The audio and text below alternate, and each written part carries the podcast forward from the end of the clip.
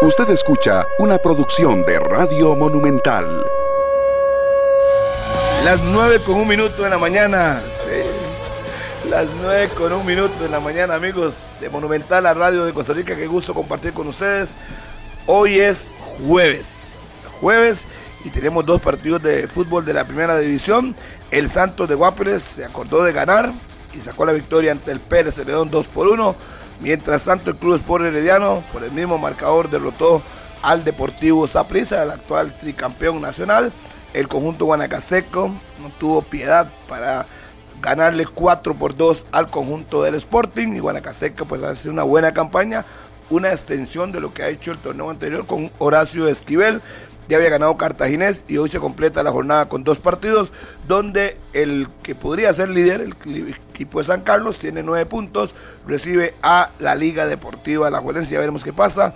Y también cierra la jornada el otro encuentro de este día donde se completa la jornada número 4 del balompié costarricense. Nos pueden seguir en las redes sociales, en Facebook, en Twitter, en Instagram y por supuesto en 93.5 FM de su monumental y en el canal 11 Televisión Abierta todos los días de lunes a viernes de 9 a 11. Daniel Martínez Ovares elegantemente vestido el día de hoy. Buenos días, caballero. Hola, Harry. Un saludo para todos. Buenos días. Que la pasen muy bien en este jueves, edición de 120 minutos hasta las 11 de la mañana. Ayer eh, quedó sin sanción Mariano Torres, el Tribunal Disciplinario de la Federación Costarricense de Fútbol, luego de la audiencia que se realizó el lunes anterior, donde sí llegó el capitán sapricista, no se conectó nunca a Freddy Góndola, dijo que se quedó dormido, el panameño, y que ya le fue imposible ser parte de esa audiencia y ahora Mariano Torres que no recibe ningún tipo de sanción.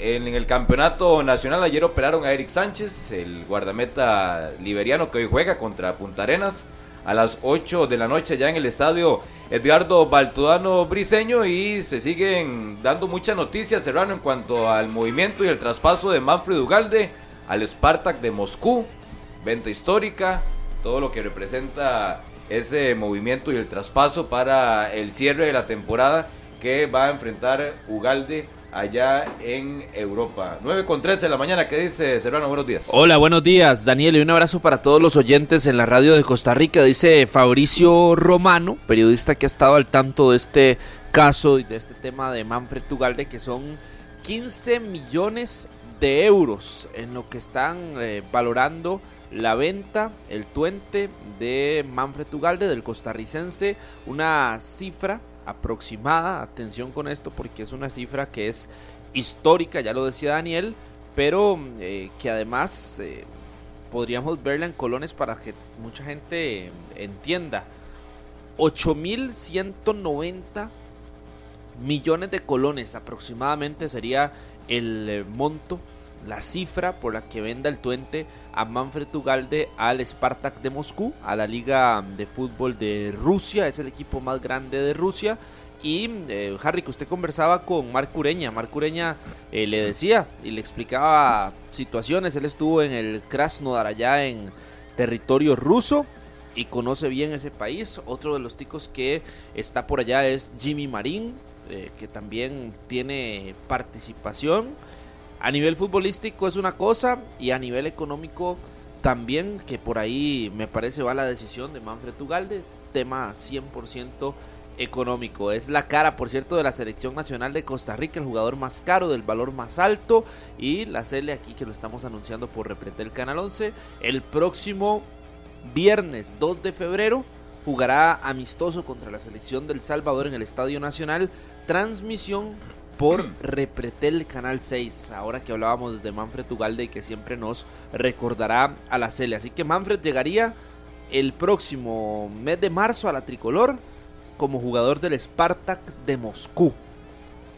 Vaya cambio para su carrera.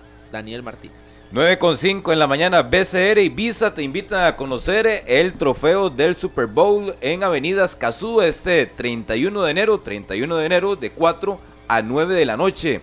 Diviértete con grandes actividades, beneficios especiales presentando tu tarjeta BCR Visa, ya lo saben, este 31 de enero de 4 a 9 de la noche, Harrick, en Avenida Escazú. Ya se acerca la fiesta, que signifique sobre todo en territorio estadounidense el Super Bowl, para que vayan entonces a Avenida Escazú con BCR y Visa. Bueno, ya lo saben, vamos a una pausa. Ya entramos de lleno a los temas del día de ayer, la jornada donde ganó Guanacaseca, ganó Herediano, ganó el equipo de Santos de Guaperes. Ya venimos a hablar de eso. Primero, Julián, una pausa en 120 minutos. Minutos, señoras, señores, gracias por acompañarnos en la mañana del jueves. Agradecido con Dios que nos tiene aquí con salud. Ya vamos a entrarle de lleno al tema de la jornada de ayer. Faltan dos partidos. Hoy juega Liberia frente al Punta Arenas, 8 de la noche. Gracias, Chelita. Me trajo, y es que ahora cambié el café por un té. Llevo como un mes tomando té y me parece bastante bien. Ya vamos a hablar del partido de Punta Arenas hoy contra Liberia y San Carlos que recibe a la Liga Deportiva La Valencia. Señor Guzmán Chávez, buenos días. Antes de entrarle de lleno a lo que se vino o lo que pasó ayer. Vamos de una vez. Eh, yo, yo no, yo igual creo que uno tiene que ser consecuente y mantengo que el colchón que tiene esa prisa el tricampeonato, es un colchón sumamente grueso y por eso no, no, no hablo ni hablaría una crisis ni mucho menos, porque esa prisa nos ha demostrado que puede empezar mal y termina siendo campeón, entonces no, no hablaría de crisis siento que es un bache en el que anda el Saprissa, que le cuesta, le cuestan los partidos, que le cuesta ganar, que le cuesta anotar. Yo, hay una jugada ayer increíble de Ariel Rodríguez, casi al minuto 83, cuando se había reanudado el juego, eh, que es la primera, yo creo, apenas se reanuda el partido, minuto 82, minuto 83, y es, eso era para gol, eso es increíblemente, ¿cómo lo vas a fallar? y, y el ha fallado. El en los últimos días ha fallado jugadas que en otra ocasión no se han fallado. Entonces siento que está en, una, en un bache, no es crisis. Parece lejos de hablar de una crisis. Un equipo que es tricampeón, yo creo que hablarle de crisis o de algo así no, no, tendría sentido. Y lo otro eh, que me parece es que que ayer lo que hace Herediano es, eh, es aplicarle al Saprissa un juego práctico, en la primera parte mucho mejor, pero en el segundo tiempo un juego práctico. Y cuando le hace el segundo gol, eh, que está el cierre, en el momento más oportuno, llega la segunda anotación. Y ahí donde me parece también que, que el equipo herediano de ya asumió las riendas del partido y más bien pudo haber encontrado un tercer gol en cualquier momento. Pero que sí tiene que trabajar el Saprisa en algunas situaciones y me parece que lo de los goles es lo que más le está afectando porque sí genera. Saprisa genera, el Saprisa produce. Pero si no vas a notar un porcentaje amplio de las que producís, la situación final es, es, esa, ¿verdad? Que vas a perder partidos o los vas a empatar o te va a costar. Eso yo creo que es un poco más de trabajo, pero Creo que el colchón, y, ojo, me estoy refiriendo al colchón, no estoy hablando del, del rendimiento. El, eh, es decir, porque si fuera por números, sí es muy bajo. El, cuatro, es malo. cuatro puntos de, de 12 posibles es muy malo. Pero el colchón del tricampeonato y lo que ha mostrado el Saprissa en los últimos torneos, llegando, no, no importa si es cuarto, tercero, segundo o primer lugar, y siendo candidato al título, ganando títulos más que cualquier otro, yo creo que también hace para que no, no, no, no se enciendan alarmas innecesarias o no se le haga un drama innecesario al Saprisa. Y, y, me parece que va por ahí. Sí tiene que mejorar cosas. Definición. Pero el, pero el, el, margen de, de mejora es muy amplio y tiene mucho camino por delante. Si uno creyera Pero que el campeonato sí le da una exigencia distinta, ¿verdad? como equipo, como colectivo, eh, venir de un tricampeonato sí se, le tiene que exigir de una forma distinta. Sí, pero es que yo siento que iba a ser imposible mantener ese ritmo. El ritmo que el, el, tricampeonato, que es 12 partidos, 10 partidos seguidos mm. con victoria. Es más, en todo el torneo anterior solo perdió dos veces. Ese ritmo es muy difícil que se sostenga eh, en un torneo donde también venía descenso y en un torneo donde los equipos están jugando distinto. Eh, donde, donde son como rifle chocho también algunos, ¿verdad? Porque vea usted Pérez Heredo muy bien y ayer un partido fundamental lo termina perdiendo y usted termina diciendo, ¿qué es esto? Entonces sí creo que también el ritmo ese de, dos, de solamente dos derrotas en un torneo eh, es difícil que eso se, se Se repita. se mantenga. Sí, Bueno, se por algo, por algo era un récord, ¿verdad? Por algo lo que hizo Saprissa en el torneo anterior era y terminó convirtiéndose en algo histórico para Vladimir y para el equipo como tal. Entonces, lo que pasa es que el, el sapricista acostumbrado a ganar y demás, eh, no, no nunca verá normal que en tres partidos consecutivos no alcance una victoria. Pero, por otro lado, sí el panorama del torneo anterior fue histórico y muy diferente. Pero ¿qué te dice un sapricista hoy? No le gusta el arranque. No, no le gusta, pero, pero jamás también, es crisis. pero también está claro que ese equipo en cualquier momento Despierta. Despierta. va a reaccionar y que hay otros que no logran sostener un ritmo y que, y que ese ritmo que no logran sostener los otros le permite a los que a- a- empiezan el torneo un poco dormidos despertarse y re- reaccionar, reponer y darle la vuelta a la tortilla. Si uno dije, dijese, es que estamos claros que Guanacasteca, San Carlos y alguno otro va a mantener el ritmo de victorias, ahí sí, póngale que se le está Sí, complicando es muy esa prisa. temprano, es muy temprano. en el Pero eso no va a pasar. Es que son solo 12 puntos de los que se han disputado. El Saprissa tiene 4, Guanacasteca tiene 10. Y a la espera de lo que suceda en la noche, San Carlos tiene 9. Pero, pero, pero, ahí viene la gran incógnita de estos equipos. Que ¿Cuánto si, van a sostener? Que si mantuvieran este ritmo, llegarían a la fecha 22 con 40 puntos. Lo que pasa es que siempre o habitualmente en nuestro torneo es poco común que primero dos lo logren. Y si lo hace, lo hace uno. Y cuando lo hace, no llega ni a superar los 37 puntos en fase regular. Entonces es un ritmo súper complicado. Y no tienen además la profundidad que sí tiene el Saprisa. Pero yo sí me para mantengo poder que, la altura y la exigencia de este equipo que viene de un tricampeonato no lo está consiguiendo en el arranque. Ya sabemos qué es lo que va a pasar, que no va a tener problemas para meterse en fase final, que a lo largo de las 22 fechas ya se va, va a corregir el camino, pero el Saprissa tricampeón de las primeras cuatro fechas del campeonato nacional no está a la altura. No, no. No está a la Eso altura eso rendimiento, en claros. números y Y también en fútbol. Hay que direccionar un poco el asunto con su técnico, que se ha dedicado a tocar y guardarse figuras y piezas en partidos donde no le ha ido bien. Por ejemplo, Jeffrey Valverde. ¿Por qué Jeffrey Valverde no es titular si fue y anduvo por toda la cancha el semestre anterior? Para mí, si hablamos de columna vertebral en el Saprissa, uno de los nombres que componen la columna es Jeffrey Valverde. ¿Y qué me dice, digamos eso? Pero de cambios en formación. Ayer Eh, Ariel, banca, entra, gol. Ajá. Pero, no, pero por eso, todo eso estamos claros en, la- en formación. Pero además, hay jugadores que todavía no han carburado. Hay jugadores que todavía no han arrancado. Luis Díaz, para mí. Para mí, Sí. el propio Fidel Escobar. Fidel es una figura, el Fidel determinante del campeonato anterior. Gracias, Cherita. El Fidel, de- el Fidel determinante del campeonato anterior, yo a hoy todavía me falta verlo. Sí, Le está costando el creo, arranque. creo que tiene mucho más que dar que lo que le hemos visto hasta ahorita. Ah, el Saprissa también el le propio pesa Ariel, el, pro- el- el propio Ariel, Ariel, es, Ariel ayer te anota, pero te falla de manera increíble. Yo creo que él mismo lo sabe, él mismo lo tiene que reconocer. Le está costando más el gol y ha perdido jugadas muy En Pérez falló una muy clara, pero creo Clarísimas. que se confió. O sea, lo sintió demasiado sencillo y al final. de ayer se perdió en, en la dirección sí, del marco también. eso sí, eso Eh, sí. Pero por ejemplo, eso, eso no los, no eso, eso no estamos acostumbrados a verlo en el Saprisa últimamente. Entonces, hay cosas que también, de qué culpa tiene Vladimir de eso. De- no, no vengo a excusar a Vladimir, porque estoy de acuerdo que ha hecho variantes en formación si uno Pero si usted tiene, entendido. por ejemplo, en zona defensiva y la situación específica de Kendall Waston, es el mejor defensor que tiene el Saprissa. Y ayer porque- anuncian que va a estar más tiempo fuera, ¿verdad? 15 días más le, le suman.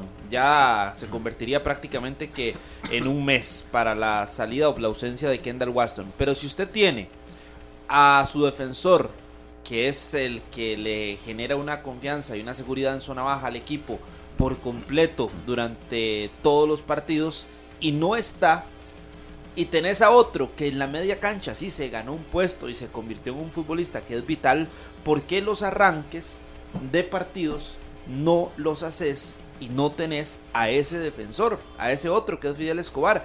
¿Y cuándo pasa Fidel Escobar a convertirse en central? Pasó en Pérez Celedón a medio tiempo. En el partido de ayer también a medio tiempo se toma la decisión. Entonces ya hay correcciones que se están convirtiendo en coincidencias o patrones que está siguiendo el Saprisa en estos tres partidos que no logra Por ganar. insistir en Y el patrón. ¿cuál es? Sí. De ahí que, que Fidel Escobar termina los partidos como defensor. ¿Y a quién saca? ¿Y, y a quién saca? ¿Y a quién saca? A Douglas, al que les da confianza. Al, al que ¿Eh? él. eh, eh, yo creo que también aquí hay un tema de que. Entonces eh, también yo Vladimir siento que hay decisiones. Vladimir se, la está jugando por un futbolista y se la sigue jugando por un futbolista. Y aunque él dice que no, que no es porque sea el futbolista, de todas las evidencias hablan de lo contrario, ¿verdad? Y es que lo que ha hecho es que el torneo Porque ayer, perdón, ayer le sacaron amarilla a Douglas. Vamos a ver. Bueno, que En el primer tiempo. En la primera falta que comete era para amarilla, pero no lo tengo claro. Creo que no. No, no, pero no, no, le no, no, saca no, amarilla. No, por eso, ya ayer no puede dar el argumento de la tarjeta amarilla para sacarlo, ¿verdad? Ahora puede hablar de rendimiento. Que, que el argumento del, del domingo para sacar a Douglas fue de es que recibió una amarilla. Ya ayer no puede dar ese argumento, porque no era eso. Entonces, ¿por qué el argumento? De Herediano estaba pasándote por encima en la primera parte. Sí, que es que le dieron un equipo distinto. Lo que pasa es que como el año pasado, o hace ese mes pasado, hizo lo mismo, ponía un futbolista, lo mantenía, lo mantenía, y pensó que con Douglas le iba a salir igual, que le iba a responder, y le dado, lo, para mí le ha dado confianza. Se ha dado cuenta que no le responde, y entonces lo saca y pone a Fidel donde corresponde. Por eso siento Pero es que por, es por la, es- por insistencia de él, y ya lo he hecho. Es ¿Y que qué? no solo con uno, lo ha hecho con varios. Y lo sostiene, lo sostiene, juegue bien o juegue mal. Pero se da cuenta que "Ey, voy a perder un partido porque Douglas no me anda, tengo que sacarlo. Y sacó Y bajar, a, Jeffrey bajar la a otra- Fidel. La otra que sostiene es la decisión de Jeffrey. Que Jeffrey Valverde era un jugador que en todas Era las inamovible. ya lo decía Martínez, pero más allá de que le respondieran todas las posiciones y que fuese el jugador de toda la cancha del Saprissa, porque por todo lado usted lo veía, era un jugador que te daba buen rendimiento en cancha. A veces, tampoco es que era 100%. estable, Pero igual yo no regular. Vladimir que lo ha Regular. puesto a dudar para sentar o, o rotar a tanto su equipo. Cuando si hablábamos del torneo anterior, en comparación con otros, Vladimir se casó con un equipo y prácticamente nadie entraba. Ya se sabía de, de previo cuál era el 11 del Saprissa Exacto. y cero. O sea, no había espacio como para sorpresas, como para decir, ok, es que Vladimir en un partido puso a este y el día siguiente puso al otro. No, Vladimir el semestre anterior colocó a su 11 y de ahí no lo movió. ¿Qué estamos viendo en este arranque luego de cuatro fechas? Que ya sentó a Ariel, que ya sentó a Yabón, que apareció Luis Díaz, que sentó a Mariano. Que no Vemos a un Vladimir Jeffrey. parecido a Carevic. Quiere decir usted. La, Sí, la sí, diferencia sí, es que Algo, algo así porque di- al Se final le contagió. entonces... Al final, ¿por qué sienta a un hombre como Jeffrey Valverde? ¿Por qué sienta Mariano Torres en un semestre donde no hay torneo de copa y la Copa de Campeones al Saprissa le puede durar dos juegos nada más? Porque usted escucha ayer lo que dice Vladimir y a mí me sorprende esa, e- e- esa situación en, en, en la explicación de lo de Kendall Waston, que jugó las finales lesionado prácticamente. Sí, sí, arrastrando de lesión. Sí, sí, si, si usted dice eso, ojo, eso no es una cosa mínima, me parece a mí. Es decir, eh, significa que sí llegaron reventados algunos jugadores y que terminaron. Entonces, Puede quizás hoy lo que está Vladimir es planificando para que no le pase al final del torneo que algún jugador esté sumamente reventado, tomando en cuenta que el Saprissa no tiene prácticamente tiempo de recuperación para sus futbolistas entre un torneo y otro, que en eso también hay que, que en eso también hay que, hay que reconocerlo. Eh, y entonces eh, ese, eh, esa situación yo creo que también puede encender las alarmas en el Saprissa. No, no puedo llevar hasta límite a futbolistas para que después me pase lo de Kendall, porque lo de Kendall ya va a ir entonces a más de un mes. Y en este campeonato, lo de Kendall se va a convertir en prácticamente 7, 8 jornadas. Una tercera parte del torneo se la va a perder de la fase regular. Por haber jugado las fases finales donde él dice y él reconoce que, que el jugador no quería salir ni un minuto. Y eso es una muestra de, de confianza y de, de- de confianza, no, de, de compromiso con el equipo y demás. Claro, todo eso se le compra, pero cuando vas a la realidad y te dice todo eso versus mes y medio, no sabemos si en mes y medio háganse, ya estará de vuelta o no. Yo creo que también se también se ha dado cuenta y yo creo que esto le ha servido para, para entender que quizás hay jugadores que cargan, que no lo han dicho, pero puede ser, digo, no lo supone, también, uno. que cargan con, un, con eh, una carga, eh, valga la redundancia, de partidos muy pesado, de una carga de física muy fuerte y no ha tenido un plazo tan amplio como para que estos jugadores eh, Pero el mismo Vladimir tengan se su, su, su, su tiempo de recuperación necesario. Co- Con eso de Waston para mí se contradice, porque él insistió el torneo anterior que él no iba a arriesgar a nadie que venía saliendo de lesión y que presentaba algunos síntomas porque ya había tenido una experiencia, Con Guzmán.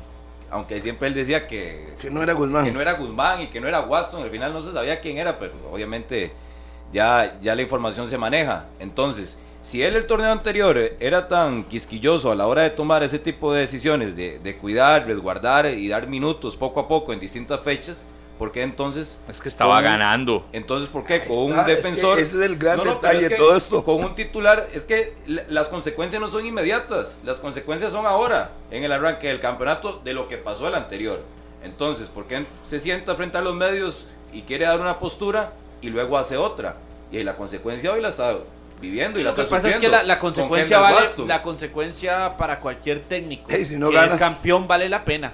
Si usted me hubiera dicho es que la consecuencia Pero la ¿a está sufriendo, ¿A qué costo? la consecuencia la está sufriendo en el cierre de torneo por ponerlo a jugar partidos intrascendentes en el inicio, yo le digo ahí sí, el costo puede No ser sé, pero altísimo. es que el costo- pero ¿cuál si es el costo de Vladimir en este arranque? El costo puede ser campeones y que en la primera vuelta del torneo no lo tenga disponible porque es en esta primera vuelta que vamos más rápido, ya en febrero el Pero calendario se, hablando, se va a de- reducir y vuelve en marzo con una cantidad de partidos. Pero Sí, estamos hablando de que pero- no, solo por eso le Waston digo, es un caso yo, específico. Yo lo ¿verdad? que le digo es a nivel Pero general el del rendimiento- que se pudo arriesgar o que pudo arriesgar el Saprissa en ciertas decisiones en cierre de torneo y aplicar para este inicio de Cuando torneo estás ganando, algún tipo de nadie te va a cuestionar nada. Cuando estás ganando Y y, menos llevas- campeón. y cuando estás ganando y vas a llevar una racha así, nadie te va a cuestionar. Y el mismo eh, técnico no va a querer decir cosas.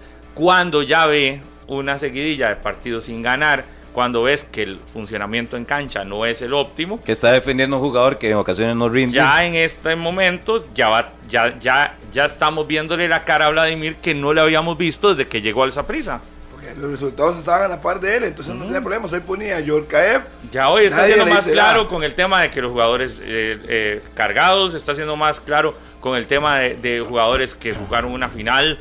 eh, Poco des- prácticamente lesionados, no lesionados, sumamente cargados y que entonces eso les hace más. Ya hoy está dando, no excusas, Argumentos. argumentos para defender Pero que los resultados no le están acompañando. usted arriesga a un futbolista si sabe que el reemplazo es cercano o igual en rendimiento y en peso. ¿O no? Porque Sí, y lo otro, o usted arriesga a un futbolista consciente que termina el campeonato y hay, Sí, una, y hay un espacio no de pretemporada larga, Es eso, Martínez, hay de pretemporada larga donde usted dice, ok, eh, si termina lesionado, se puede recuperar y tiene dos meses, tres meses antes de que arranque la otra temporada para que ya entre de lleno y entre a tope. Pero ¿cuántos fue el descanso del Saprissa de un torneo a otro? 22 días. Pero eso acaba de dar en el pero- punto, Menos, Martínez. menos. Menos. Menos, y está buscando mucho para- menos. va a traer un- un- le dieron chance a Douglas tres partidos. Se dan cuenta que no rinde. Entonces buscan al mercado afuera. Van a traer al panameño como central por si Kendall se extiende. O sea, al final de cuentas, Vladimir quería un jugador de la cantera, darle minutos, darle confianza, consolidarlo. No le rindió. El semestre pasado metió muchos y rindieron. Y sostuvieron el barco y fueron campeones. Pero en esa oportunidad no ha salido así hasta ahora. El semestre pasado metió a Entonces- muchos, ¿a quiénes? Yorkaev. No es de la cantera. a ver, no hablando de la cantera. Usted está mencionando Solo que de Warren. la cantera. Solo- Warren, Warren, ya venía de del convertirse ¿Y de dónde- de dónde en un torneo Douglas? anterior en una figura del de un ca- equipo. Perdón. Lo que está haciendo ahora con Douglas es una urgencia. Douglas, ¿de dónde y- es? Y es no por De- un tema de ¿de que, ay, es? pobrecito Douglas para que juegue. Es una De- urgencia perdón.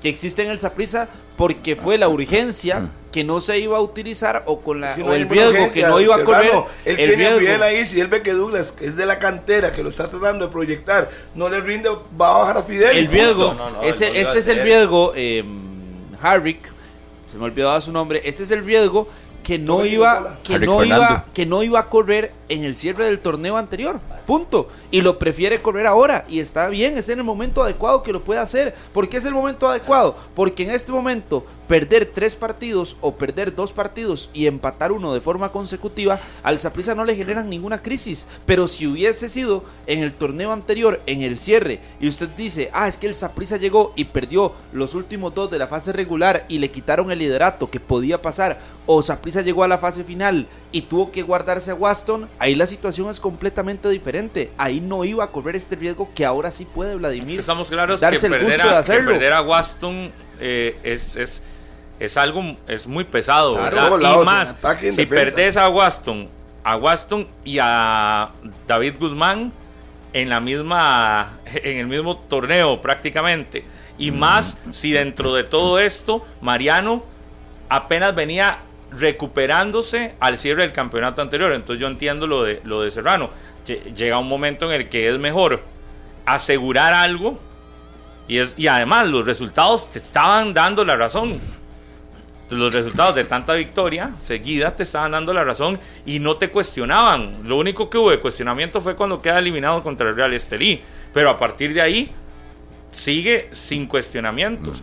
Hoy yo creo que lo que más allá de cuestionamientos es entender la situación. La situación del Saprissa es jugadores cargados y se nota cargadísimo. Por eso yo hoy lo que digo es, estamos hablando del caso Waston que estará más, más o menos más tiempo fuera. Eh, Nada más, Pablo, hoy firma Anderson con Saprisa. Eduardo. Y son seis meses en condición de préstamo con opción de seis meses más. Es lo que va a anunciar el Saprisa en cuestión de horas o de días con Eduardo Anderson. Cuando, Seleccionado panameño, ex del, del equipo Seis de San a Carlos y también de, con un pasado importante allá en la liga panameña. cuando ves lo de Waston es una cosa, pero por eso yo ahora eh, mencionaba el caso de Fidel.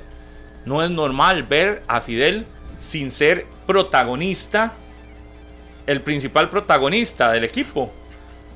Y a mí me parece que va hacia lo mismo. ¿Cuánto Exacto. tiempo de, prepara de recuperación tuvo entre un torneo y otro? Está pasándole factura a esa prisa eso.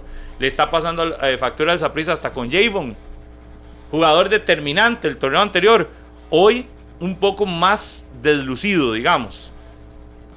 Hay una factura que está pagando del ser un equipo que, que- quizás le hizo falta más, eh, más tiempo de recuperación y va a tener que pagarlo. Y, y- uno no se va muy largo porque el Herediano también. Ayer gana el partido, lo gana bien, eh, pero tampoco fue envolvente, tampoco es el equipo absorbente y demás. Y el Herediano, ¿por qué también? Porque es el otro que llega hasta la instancia final del campeonato nacional y también tiene muy poquitos días. Y el técnico mexicano tiene muy poquitos días de trabajo, que más bien hay que reconocerle que saca ayer un resultado en casa y que hace valer su condición de local, pero los partidos le han estado, le han estado complicando. Y creo que en esos dos casos hay que entender, son los equipos con menos tiempo de, de, de- de recuperación. No, y lo- y lo de- Para mí de ahí se recuperación, mete- ahí ahí está se el mete tema. lo de la liga también, Pablo, y, y tiene que meterlo porque la liga tiene una semana No, más, porque la liga una hizo más, una rotación modificó, impresionante. igual, Perdón. igual tú fue el equipo el más cargado en el Perdón, calendario, Carlos, Pablo. Ahí, perdón, Carlos. Fue el equipo más Vaya- en el calendario, el que más Perdón, jugó. perdón, Carlos. De ahí, tiene que meterlo también. La Liga Deportiva Alajuelense no entra para mí dentro de este saco porque la liga nos argumentó todo el semestre pasado que esa rotación impresionante de jugadores que tuvo, porque no, e- no era normal, no era una rotación de la que uno está acostumbrado, era una rotación extraordinaria al punto que hasta el portero rotaba.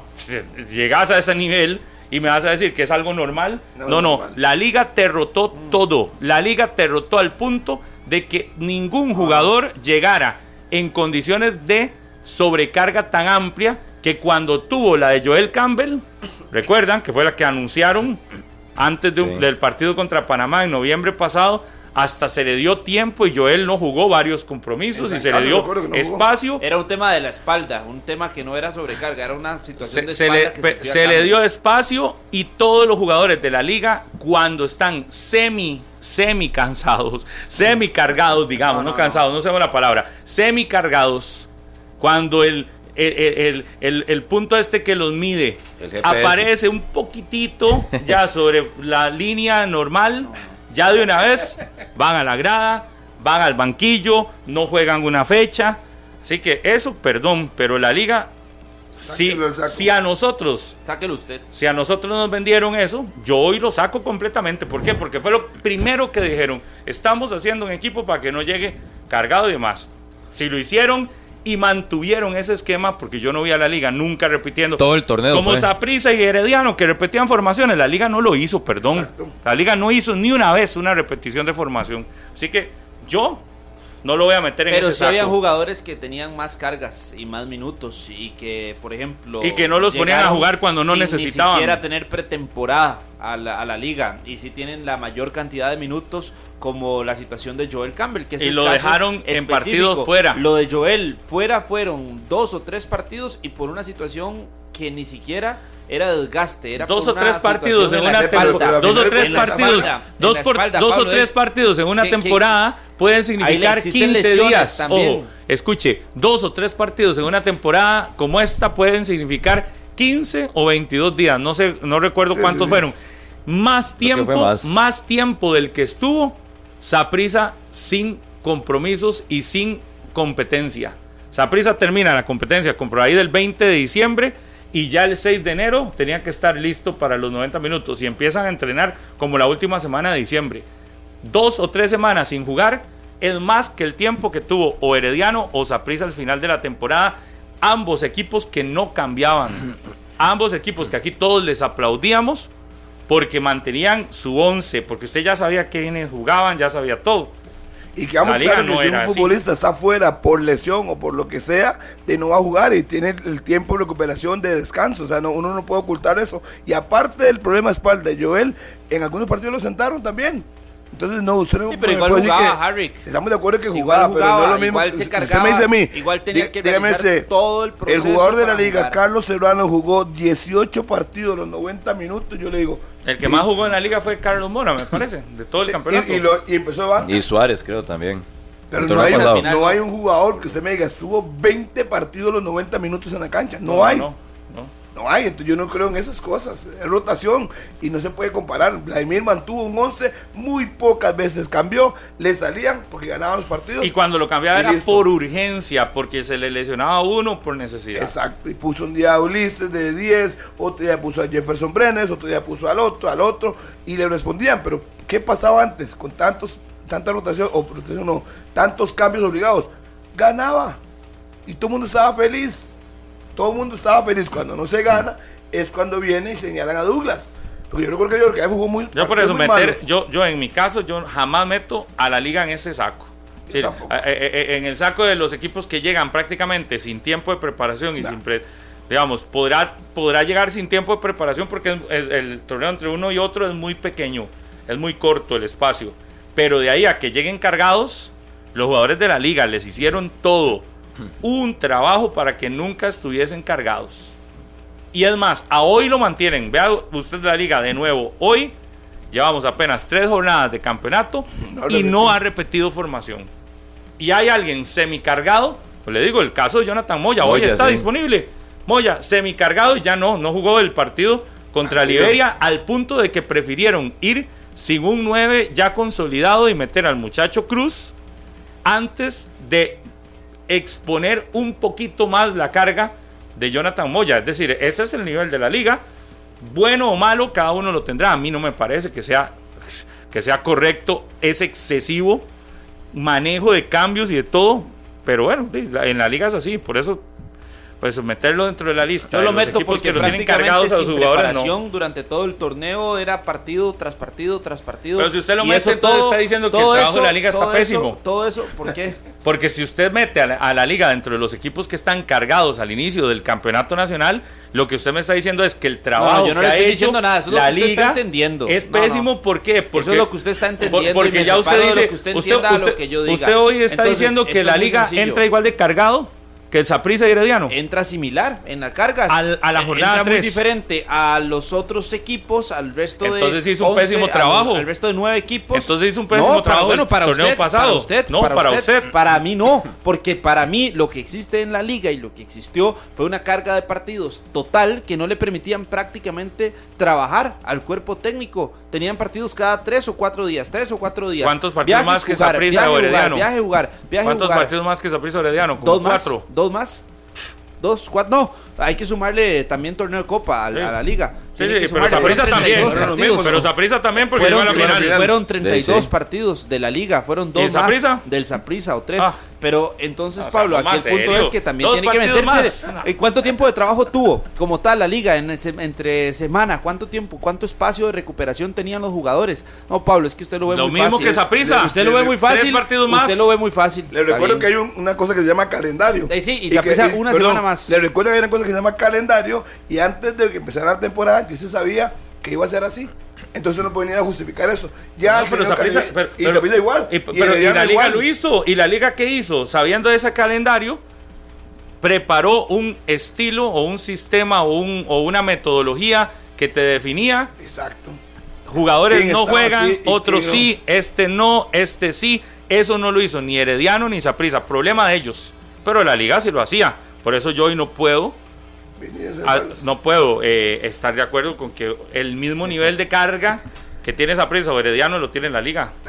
La liga estar- hizo algo diferente a esos está otros en el dos. mismo grupo porque todos estos tres equipos La se liga hizo diferencian- algo diferente a se esos dos. diferencian con respecto a los otros nueve del campeonato que son los nueve que entraron a, a La este liga torneo rotó. con espacio que entraron con múltiples modificaciones y que el semestre anterior No, la tuvieron, un, tuvieron un calendario La mayoría. sumamente abierto La mayoría. porque tenían espacio para todo No, pues, bajo el argumento de Carlos Serrano, Pobrecito. bajo el argumento de Carlos Serrano, el trabajo de la liga No, no, no, no. fue pésimo. pero en ¿por qué? ¿Qué está diciendo? Porque usted dice Vea, que hoy llegó Pablo, cargada. le voy a pedir un Porque favor. Usted dice si que está pedir un cargada. favor. Deje de inventar cosas que yo estoy diciendo que no estoy Yo diciendo. estoy- yo no- Usted es no lo estoy que diciendo lo que usted está diciendo. Usted está Yo interpretando. estoy diciendo- Interprete Ojo, usted como quiera, yo pero no me lo que confunda estoy- a la gente con lo, que, estoy, yo digo, porque lo que está estoy diciendo, está mal. lo que estoy diciendo es que bajo su argumento, su argumento, Ajá. uno puede, lo único, la única forma de entender su argumento es de la liga hizo un pésimo trabajo de Pero es que de- esa de- su- de- es, que no entiendo qué están, qué están, qué está tratando de decir usted, Pablo. Y ya esto me tiene cansado. Siempre que hablo de la liga, usted cree que todo es malo y todo es pésimo. Para, No, así lo quiere lo interpretar haciendo. a la gente. Deje de confundir, haciendo. deje de confundir No a la falta gente. que yo. Deje de engañar y de confundir a la gente con usted eso. lo dice. Usted está, poniendo hoy al nivel Está de mal. Saprissa y de, la, de Herediano las cargas de la liga. Más bien lo que está haciendo Lo hoy. estoy metiendo fuera del peldaño de los otros nueve equipos. Fue completamente Los- diferente el lo- semestre. La liga no.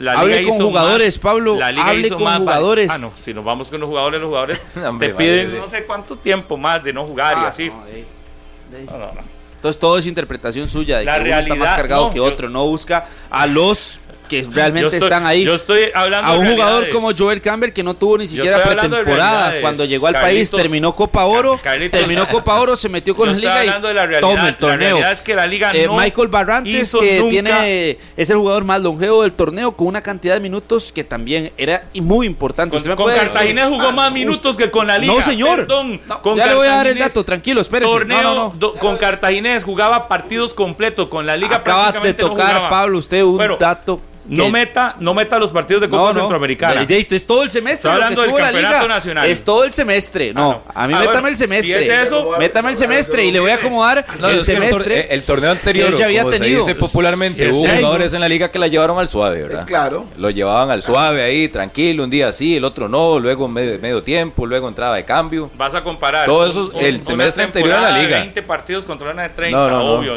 No, no tiene lógica. Si comparas solo campeonato nacional No, versus no. campeonato nacional, con Cartaginés, Michael Barrantes jugaba más partidos. Sí, de con Cartaginés no tenía partidos liga. Sí, cada claro. 3, 4 días en por solo campeonato nacional porque no había otra competencia al lado para el Cartaginés. Ahora en la liga sí tuvo otra ¿Pero qué competencia. fue? ¿Que Michael Barrantes jugaba todos los Fue partidos? indiscutible. No, y cuando ganó el torneo de. Copa, el Cartaginés no, no jugó Barrantes. Ese torneo fue un torneo corto que tuvo el Cartaginés. Fueron 16 jornadas, no clasificó ni siquiera y tuvo torneo de copa. Es un Pero entonces semestre, por el porcentaje pero minutos. muchísimo más Es- No lo saque por partidos, entonces sáquelo por, por porcentaje de minutos jugados.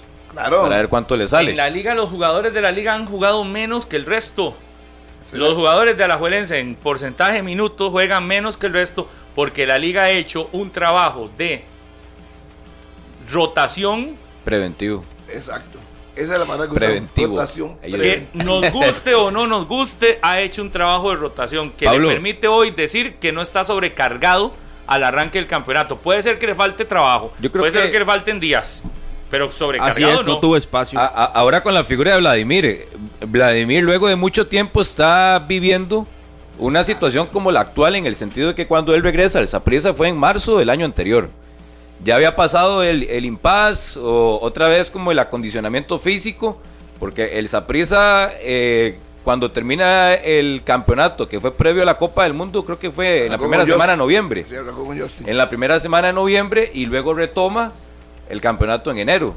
Arranca con Justin Campos, ya sucede todo lo que conocemos y aparece Vladimir creo que es en marzo, a finales de marzo. Entonces ya Vladimir como que se volvió a montar como técnico del Saprissa ya cuando había pasado esa cuesta de rendimiento o volver a retomar toda la situación física de una planilla como el Saprissa. Ahora es un reto. Y ojo que le puede servir también lo que viene, que será un parón de casi dos semanas sin campeonato nacional, para recuperar a Waston con los entrenamientos de Anderson, la reaparición de David Guzmán, entonces habrá que ver, y me parece que le cae a la perfección ese impas de casi dos semanas, 10 días, 12 días, que va a tener el Saprissa y todos los equipos de la primera división sin campeonato para corregir un poco algunos asuntos físicos y futbolísticos. E- ese tiempo que tendrán todos los equipos a partir de ahora para mí es fundamental en muchos aspectos, no solo en temas físicos o en temas tácticos, sino en tema de permisos, en tema de jugadores que están trayendo y que tienen que solucionar todo un tema de papeleo para que puedan estar. Le cae como anillo al dedo esto para el campeonato nacional. Lo porque que en sí no estoy Guanacaste de hay jugadores que no debutan, en Grecia, en Saprissa, en la situación física, en la liga también hay jugadores que todavía no pueden debutar y así múltiples casos que hay alrededor. Y ya para la fecha 6 o en la fecha 7 en el regreso, de ya deberíamos contar el- con la ma- el mayoría gran- en las planillas. El, el gran cuestionamiento que le hago a Vladimir luego de cuatro fechas es por qué ha tocado tanto su equipo. ¿Por qué lo ha tocado en muchas posiciones, de distintas formas, cuando apenas está arrancando el semestre? Ese para mí es Yo- eh, el yo- cuestionamiento que se le puede hacer al cuerpo técnico del Saprissa. Yo podría pensar que Vladimir está buscando soluciones, porque recordemos que también hay Final Four, ahí arranca la eliminatoria. Uno podría pensar que está buscando los sustitutos para hoy, si el equipo por una razón u otra continúa el campeonato y no tiene a tres o a cuatro, está buscando quién sí y quién no ahora. Ahora. Pero es que se está equivocando y se está dejando llevar, por ejemplo, vea lo de Luis Díaz ayer. ¿Cuánto pesó Luis Díaz en el juego? Es que Cometió había- muchas había- faltas, había llegaba entrado- tarde, no ganó entrado muchos duelos. Y, bien. las palabras de Vladimir el domingo, o creo que fue el jueves, en Pérez Celedón. E- En una de las respuestas del técnico del Saprissa dice que lo de Luis Díaz es impresionante. Así lo dijo. Sí, sí. Lo calificó impresionante. Y yo como impresionante. De que sea un poquito notable y que haya entrado bien de cambio, Exacto, entonces es, distinto. de Es distinto. Entonces ponga ¿Y cómo ayer lo- en un rendimiento, en un rendimiento de lo que usted vio ayer de, de entrada de Luis Díaz versus Yabón. ¿Se equivoca o no? En sentar a Yabón y poner a Luis Díaz de arranque. Es que- cuando apenas viene llegando, es muy distinto. Pero tal Entrar vez de cambio sea que ya le- con un partido Yabón distinto. estará cargado. Es que no lo sé.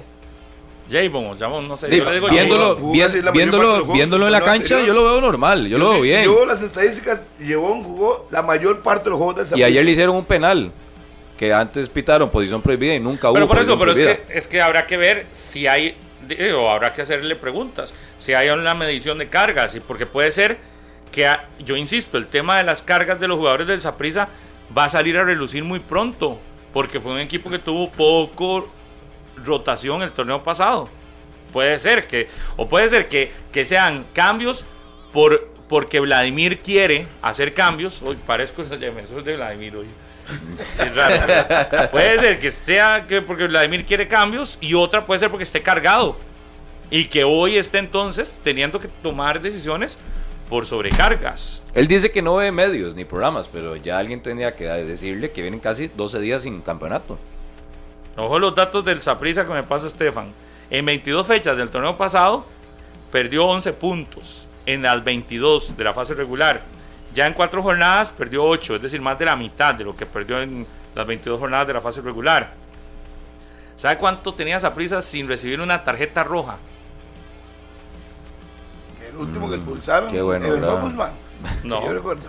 No, no, no. Este está tirando nombres por tirar. En agosto del 2023, imagínense, desde agosto del 2023 a Pablo Arboin había sido el último que había recibido una tarjeta roja. 151 días, me dice Estefan. Había recibido Si tarjeta roja y luego un castigo, ¿verdad? Si Una tiene sanción por alguna duda, Pregúntele a Estefita. eh, dígale a Estefan, porque ya Harry que está poniendo en duda es sus datos, Estefan. No, no, no. Es que estoy, estoy Ah. tratando de recordar. No sé si No, fue fuera está como. poniendo en duda. si Y después lo habían sancionado por video también. Sí, sí, es que. Y muy drástico puñetazo, ayer lo de parece. Jefferson, muy drástico. No, no, La está bien expulsado. No, no. Y Bien aquí, expulsado. aquí no, voy, tiene por qué, no tiene por qué. pero aquí voy a otro asunto, Pablo. Y yo creo que la, la UNAFUT tiene que meterse mucho más con el, el trabajo, la función y muchas veces el comportamiento de los juntabolas, cualquier equipo, sin decir nombres. Juntabolas en la primera división, yo creo que la UNAFUT tiene que meterse un poco más. Los comisarios antes, durante y después de los partidos, porque hemos visto en la última no época nada. muchísimas... No, no, no. Tiene la Lo- bola lo en la pongo- mano y, lo, y le pongo quita la como- bola de lo la pongo mano. como lo tema general, porque Sí, hemos sí, visto, general. hemos visto partidos donde lanzan balones, donde se pierden también pelotas. Sí, desaparece. A, a veces los juntabolas es un desastre y yo creo que la UNAFUT tiene que meterse. Sí, un pero poco digamos, más el de- caso de ayer no fue que le escondió el balón ni A mí me parece muy drástica. No lo ayer. tiene que tocar. Yo lo que Muy creo drástica. es que un jugador, al juntabolas o al que sea, no lo tiene Es que así, que así de y claro, listo. así como usted lo está diciendo, así de claro es el reglamento. el pues, reglamento lo dice eh, que no se le toca a ciertos eh, personeros que estén dentro de la cancha. Pero y yo, uno de esos son los otro punto. Él no tenía que de una vez lanzar la pelota para el saque de puerta. Digamos, ¿qué hacía con la pelota aquí? Si ya él se dio cuenta que la- el balón había salido. Pero es que hay un reglamento para Es que- juntabolas. Pues Por no eso sé. yo digo que la UNAFUT tiene que meterse, porque entonces usted como juntabolas, ¿qué hace? Porque usted dice que está bien expulsado. Sí, claro. Pero usted como juntabolas, sostiene la bola bajo el brazo y ve que ya la bola se fue. Pero es y que lo apenas- viene- pero lo es que que- viene es es saque que- es que- es ¿Cuál que- es la es que- función? Usted tiene que ¿Cuál es la función? Si usted repasa la jugada, está si bien. usted repasa la jugada, Jefferson Brenes. No nos vamos a poner de acuerdo. Jefferson Brenes lo que hace, Daniel Martínez, Jefferson Brenes lo que hace es termina la acción y en la misma inercia de la jugada se salta la valla De ahí, ¿por y a lo que va es a, coger la pelota y cuando va a coger la pelota de ahí lo que hace es que termina golpeando Por Y eso, ok. Muchachos, por la misma inercia y drástico. por la misma A claro se aprovecha Lo defiendo, a mí me parece a los muy drástica juntabolas a los la juntabolas se les tiene que Ok, yo entiendo. si son parte sí, del yo equipo entiendo local la parte o sea, moral, yo entiendo la parte moral, que ahí pobrecito, No, no, es que hay la que tocar parte a nadie. real Pero vamos al punto. Entonces usted dice que Jefferson Brenes tenía que quedarse esperando a que el juntabola le diera la gana de tirar la pelota no, para el saque de puerta. no tiene que tocarlo es el árbitro, es que no tiene que tocarlo no tiene que eso es tocar. el equipo está perdiendo, pero su el- equipo está perdiendo. el árbitro tiene la potestad de decirle al juntabolas, ponga la bola ahí. Y puede poner un minuto más si quiere de tiempo, que lo hemos visto. Los juntabolas tienen que ser parte. si si yo soy juntabolas del equipo local, que generalmente son futbolistas de la liga menor de los equipos. No, no, y hasta. Yo he visto hasta aficionados. Sí, sí, a veces hacen, por ejemplo, en, en algunos equipos hubo oportunidades que decían, si se busca, eh, quiere ser juntabolas por un día y tenían siete aficionados. Y así hay distintas dinámicas para tenerlos. Está claro que tienen que beneficiar al Agilizar el espectáculo y agilizarlo, pero... Pero también, si sos parte del equipo local, de ahí te vas a meter con el equipo local. El jugador visitante, ¿qué es lo que tiene que hacer? De ahí, a veces el mantener el equilibrio, no solo con los 11 en cancha, qué sino bonito, que el equilibrio sí. tiene que ser con todos afuera. lindísimo, A ver, que me parece. Yo lo he visto, Daniel, no puede yo eso lo he visto en todos los estadios de Costa Por Rica. supuesto. En todos. Y al que va perdiendo le da cólera. Exacto. Pero ya de ahí a que yo tenga cólera porque voy perdiendo y porque el otro, hay una autoridad y la autoridad no soy yo como jugador ni es el técnico, es el árbitro. No debe tocarlo. Ahí me El tocó. árbitro es el que le toca. El torneo anterior estaba en cancha en Foot TV de Liberia Punta Arenas. De hecho, eh, de hoy es el mismo partido. Y hubo una, como un empujón a un, a un juntabolas de Liberia. No recuerdo quién fue el jugador del puerto. Y no pasó absolutamente nada. Debió haberlo expulsado. Es sí, que sí, sí, sí, o sea, no pasó. no Y yo estaba a la par del Los comisario. no lo Los haga, no árbitros lo son haga. tan malos que, que todos Yo le puedo- toman de- decisiones claro, ¿Y distintas. sabe qué fue lo que hicieron en ese partido? Cambiaron a los juntabolas. El que estaba cerca del banquillo del puerto, lo pasaron al banquillo Está de Liberia claro. y viceversa. Ah, sí, yo eso lo he visto en la liga Sí, un eso. montón de Y veces, pero yo tengo una clara más que sucedió en Cartago también en el sector del banquillo que alguno de los jugadores en un partido contra San Carlos le llegó a quitar la pelota al juntabolas y el juntabolas terminó hasta llorando y no hubo decisión del árbitro, pero ya ese es un tema de árbitros. Exacto, de pero árbitros. árbitros. claro, no tiene que tocarlo. Por más chicha que tenga sacar el juego, está perdiendo, tiene que mantener la calma. Tiene que meterse un poco más de una fútbol para mí. Pero, Bueno, si se meten, entonces tendría que nombrar todos los Bueno, juntabolas. los juntabolas han dado campeonatos de fútbol. Pero imagínense, imagínense que hoy el tema sea un juntabolas. No. El tema debería ser lo deportivo. No, no, pero hoy eso- es- es otro problema para Vladimir el sábado, que es la ausencia de Jefferson. Evidentemente hoy es el producto de la expulsión y puede ser drástico o no, pero de- es que en teoría no se debería tocar. Hay árbitros que se aprovechan de del show, es decir, del espectáculo, para también salirse con la suya. Y ayer yo creo que era Steven, ¿verdad? Madrigal. sí, sí, sí. sí. Ajá, Steven Madrigal ayer. Lo que hizo fue, hoy me está viendo todo el mundo, entonces hoy tengo que expulsar. Quizás en otro partido no expulsa. Muy probablemente, eso es cierto. Muy probablemente en un partido donde no lo está viendo todo el mundo, Dios guarde, eh, no lo he hecho. haga eso. Pero ayer era un 120 día... me comen vivo. Los árbitros es, vea, es como igual no hablamos el otro día, ayer del, del- de, la, de la pésima actuación en algunas jugadas de Marianela Araya en, en el partido sí. cartaginés contra. Grecia. Si eso, digamos, en otro momento, eso es digno. A ver, un árbitro de primera división, árbitro o árbitra de primera división, no puede estar tan pésimo colocado que en un partido, en un tiempo, le pegue la bola dos veces en acciones donde No, hay un uno era ataque. Era un ataque Ajá, de Grecia, ajá. la bola le pega encima. Eso es, En una eso es- zona de ataque, ¿verdad? Perdón, Sí, pero sí. eso es técnica. Sí. Eso es técnica, digan lo que digan, eso es técnica de ubicarse, es, eso es, estos árbitros, por eso, el, Eh, tema de el los árbitros sábado, no va a cambiar. eh, Pablo, el sábado en el, la Juelense Liberia, ¿quién era el árbitro? No recuerdo, soy muy malo de memoria. Se fue al piso con, con un jugador de Ah, Liberia arrancando. Fue Keylor. Ah, bueno, dice usted que Keylor. lo recuerda. Sí, sí, arrancando también el partido, se fue al piso. Se sorbó y se Sí, sí, sí. se fueron al piso. De- entonces, la ubicación, el, Ojalá de- que, el que desplazamiento. entienda que eh, van perdiendo, pero no pueden tocar los juntabolas. O sea, tiene que tener tranquilidad. si el árbitro considera que debe meter un minuto más, que lo haga. Pero ningún futbolista debe tocar a ningún juntabolas. Y si no, entonces la UNAFUT, eh, la UNAFUT tiene que tomar todos los juntabolas de cada partido, llevarlos, darles instrucciones. Y entonces dice, "A ver, se va a poner más caro esto. Martínez, microbús, alimentación, juntabolas. No, o sea, no. Yo creo que no, que cada equipo sea responsable de tenerlos y darles una instrucción necesaria y punto.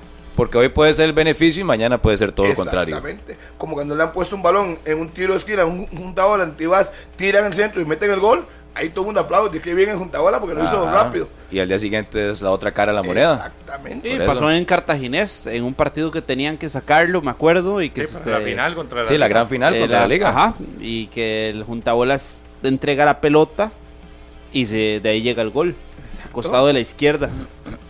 Hay momentos para bien y otros momentos para mal, pero ningún futbolista debe tocar un juntabolas. Yo eso sí voy a estar siempre en contra. Sí, sí, pero también los árbitros tienen que ser Congruentes y consecuentes sí, no, no porque el partido de Saprisa Herediano Herediano Saprisa, ahí sí, y en otros no, no, no, debería ser siempre. Parejo, en eso estoy de acuerdo con usted, parejo. Eh, Guanacasteca ganó. El Paco Palencia se va contra Saprissa si pierde. Y lo que pasa es que viene un equipo de Sporting que no le gana a nadie contra un Saprissa que de tres partidos solo un punto. El fin de semana es ese juego Correcto. que ya le están y que es cierto que anda el nombre de Chope ahí en Sporting ya sonando.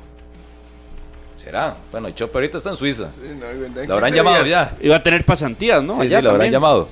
No sé, digo yo, si es cierto que andará el nombre de Chope sonando ya. Dicen que lo del Paco Palencia es cuestión de una derrota más. O máximo dos derrotas más. En realidad ya les agarró tarde, ¿verdad? Ayer Daniel Garro y Hagamos una pausa. le da un buen dato y ahora le voy a dar el dato de, de- de Palencia. Ah, después de la pausa. 10 con 3 en la mañana, gracias por continuar en 120 minutos. Fandeli lanza la nueva línea de abrasivos en corte y desbaste grano cerámico. Mayor poder de corte, alta productividad. De venta en las mejores ferreterías es Fandeli. 4 por 2 Guanacasteca le endosó al Sporting, al igual que el torneo, el torneo anterior, que se fue con goleada del cuadro Josefino de Nicoya. Ayer también se sentó en conferencia de prensa, el técnico mexicano dice que él la presión la controla. Que él todo Pero lo que ayer no ver- felicitó a los jugadores. Y, Ayer y dijo terminó- que tenía envolvente, fútbol envolvente. Él ayer no, no dijo eso, No, no, no, no. que envolvían al rival. No, pero dijo que, que sí tenía un equipo que ya mm, cambió a lo que era antes, porque le tiró directamente al Sporting de antes. Dijo que era un equipo que estaba acostumbrado solo a defender, tirar pelotazo. Defender, tirar pelotazo. Lo que seguramente no sabe el señor Palencia. Sí, y pero le iba puede mejor. Los resultados. Le iba Recordar mejor. es que los resultados sí estaban y que ese Sporting llegó a pelear en la última fecha una posibilidad de Copa Centroamericana y también eh, zona de clasificación. Este otro Sporting lo que da es risa por resultados. No, por Risa da- resultado es por juego. Sí, sí. No juega nada. Pero le digo Ah, yo, por nada, Palencia. es la, la poca congruencia de un técnico que Pero es que vino a vender aquí usted que, sabe, usted sabe que que todos sería los, diferente. los enfoques se van hacia el Paco Palencia. Pero ahí hay un gerente deportivo de primer nivel. Yo lo he dicho, Pablo, eh, fue director de selecciones nacionales Hierro es. de la Federación Imagínese, Mexicana de Fútbol. imagínese Uf. lo que está haciendo ese señor ahí en Sporting al punto, por, eso, todo se va sobre el Paco, pero yo ahí diría, Son dos. el Paco Palencia y este señor simple y sencillamente están viéndole la cara a la gente de Sporting, los dos. El Paco, los reflectores sobre el Paco y el otro, el otro es el que contrata. Exacto. Ellos, yo no, siento- ellos están felices en El Costa otro es el Rica. que ha hecho todo lo demás. Eh, No. Si hay un sinónimo de felicidad para acomodarlo en el fútbol nacional, se llaman Ignacio Hierro y Francisco Palencia. Están felices. No se les exigen los resultados, porque si se les exigieran resultados ya hubieran tomado decisiones. Tampoco eh, se les exige un verdadero rendimiento, porque usted en cancha no lo, no lo termina de observar. No tienen una presión. Ayer decía que él es que él, para él la presión no existe, que él sabe manejarla pero no tienen presión en Sporting, no hay aficionados que piden su salida, no hay ni siquiera Diri- Y no directivos. hay directiva. aficionados, como la No tiene directivos, hay esa un dueño. presión. Lo que hay es un dueño. y ahí uno se da cuenta de que son sinónimo de felicidad en el fútbol. Lo que hay es un dueño eh, que pudo, que bueno, y el hermano. Porque el dueño ahora está en la federación. Sí, entonces, es el presidente sí. de la federación. Pero, pero ahí están los hermanos. eh, y lo demás, sin directiva, sin afición, sin nada, están viviendo. De, tranquilos. Sí, es como un paraíso, Eh, ¿verdad? Es un sí, paraíso. Ellos viven tranquilos. Por eso, sinónimo nadie de los paraíso. estresa, nadie les dice nada que por qué perdieron. En un día de entrenamiento ellos le metieron cuatro guanacasecos, llega todo el mundo a trabajar como si no pasaba nada. Y no hay presión. O sea, ¿qué presión van a tener? Ajá. Llegó tranquilo, le hicieron un buen contrato. Y si vea, si Gano, vea el punto que este señor, el. el, el Lo más destacado de Palencia, de Palencia el mando de lo más destacado que ha tenido la victoria en la Palencia. liga? No, no, no, es. no, no, está equivocado usted, Martínez. Lo más destacado fue un video que subieron cuando él destacó sus cinco grupos de rock and roll favorito. Eso fue lo más destacado. Ahí está en redes sociales ese video, por si lo quiere ver. Ese Bueno, fue el más destacado que, en la hubo. En la parte deportiva a hay poco, no hay nada por el liderato y, y le No, ganó no. en el Morera Soto. Y, Para no. mí, por eso yo insisto, todo se va sobre el Paco Palencia, pero ahí hay una figura más grande aún, mucho más pesada aún,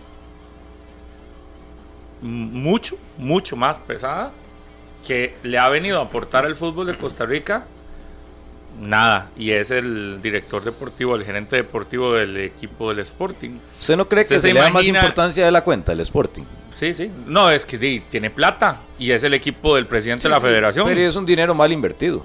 Pero es el equipo de la- del presidente de la federación. Entonces, Sí, sí, es- sí. Hay que darle la importancia.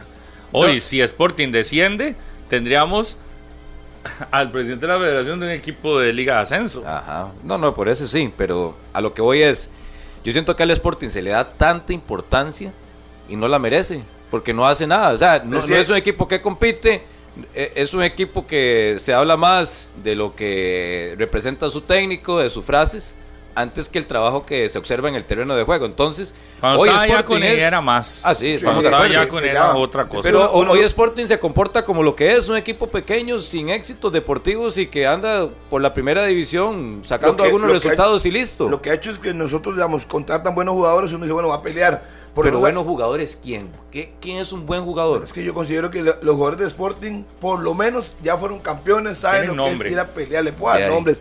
Ariel Sí, sí, sí, Soto, sí, Tienen Rojas. nombre, no digo yo, tienen nombre. Sí, entonces uno, la expectativa que podría convertirse en una sexta fuerza, que llegue a pelear, por lo menos, si no clasifique, por lo menos que incomode, que le quite puntos a uno y otro. Yo veo que Kendall, es. Kendall Porras es un buen jugador.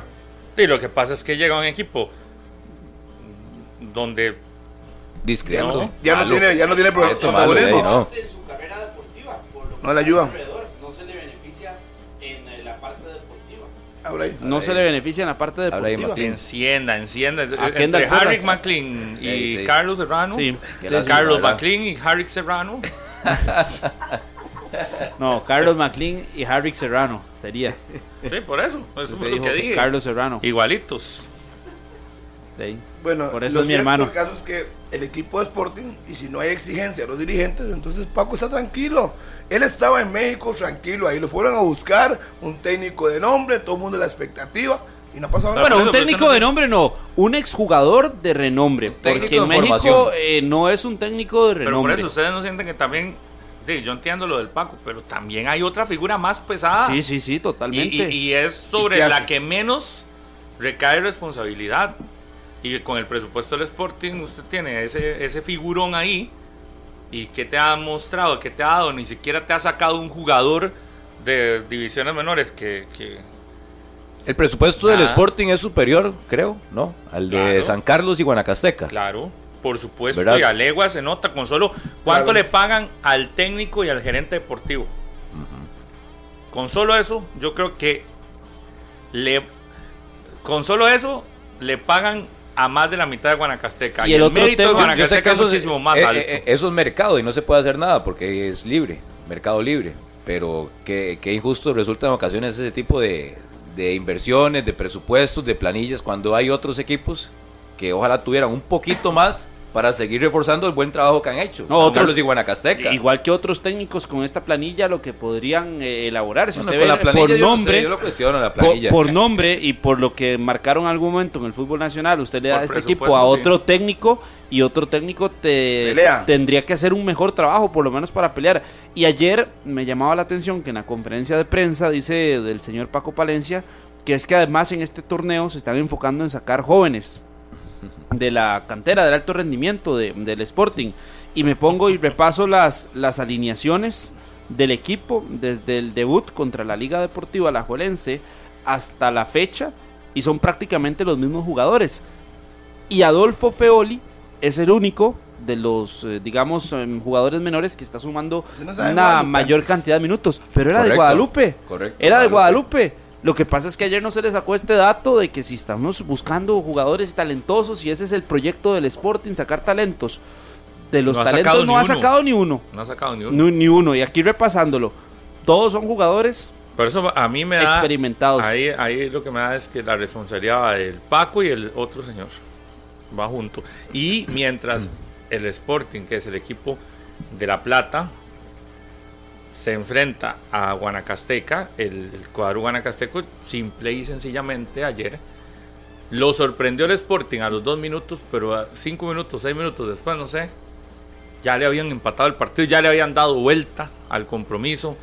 En 12 minutos ya le habían dado vuelta. Sí, estamos hablando de que 12. Guanacasteca es, es, es fuerte en casa, que lo que decíamos, ¿qué necesitaba ayer Guanacasteca? Lo que hizo, conseguir tres puntos, meterse con 10, hoy es líder del campeonato nacional, está 10 unidades, a la espera de lo que suceda en la noche con San Carlos Alajuelense, está con 10 unidades ahí metido, está ahí arriba, y lo que ocupa Guanacasteca es eso, en casa puntuar. Ahora el fin de semana, la ADG enfrenta a. eh, viene para ver. acá, me parece, ¿verdad? Para Punta Arenas. Va a Punta Arenas. Sí, a Punta Arenas el domingo a las 3. Ujú. En un partido donde la ADG debería también de ir a buscar esos puntos contra el cuadro porteño, recuperar lo que dejó ir contra Santos el fin de semana pasado. Pero esa ADG yo siento que está, está clarita, Y luego sigue el clásico de la Pampa.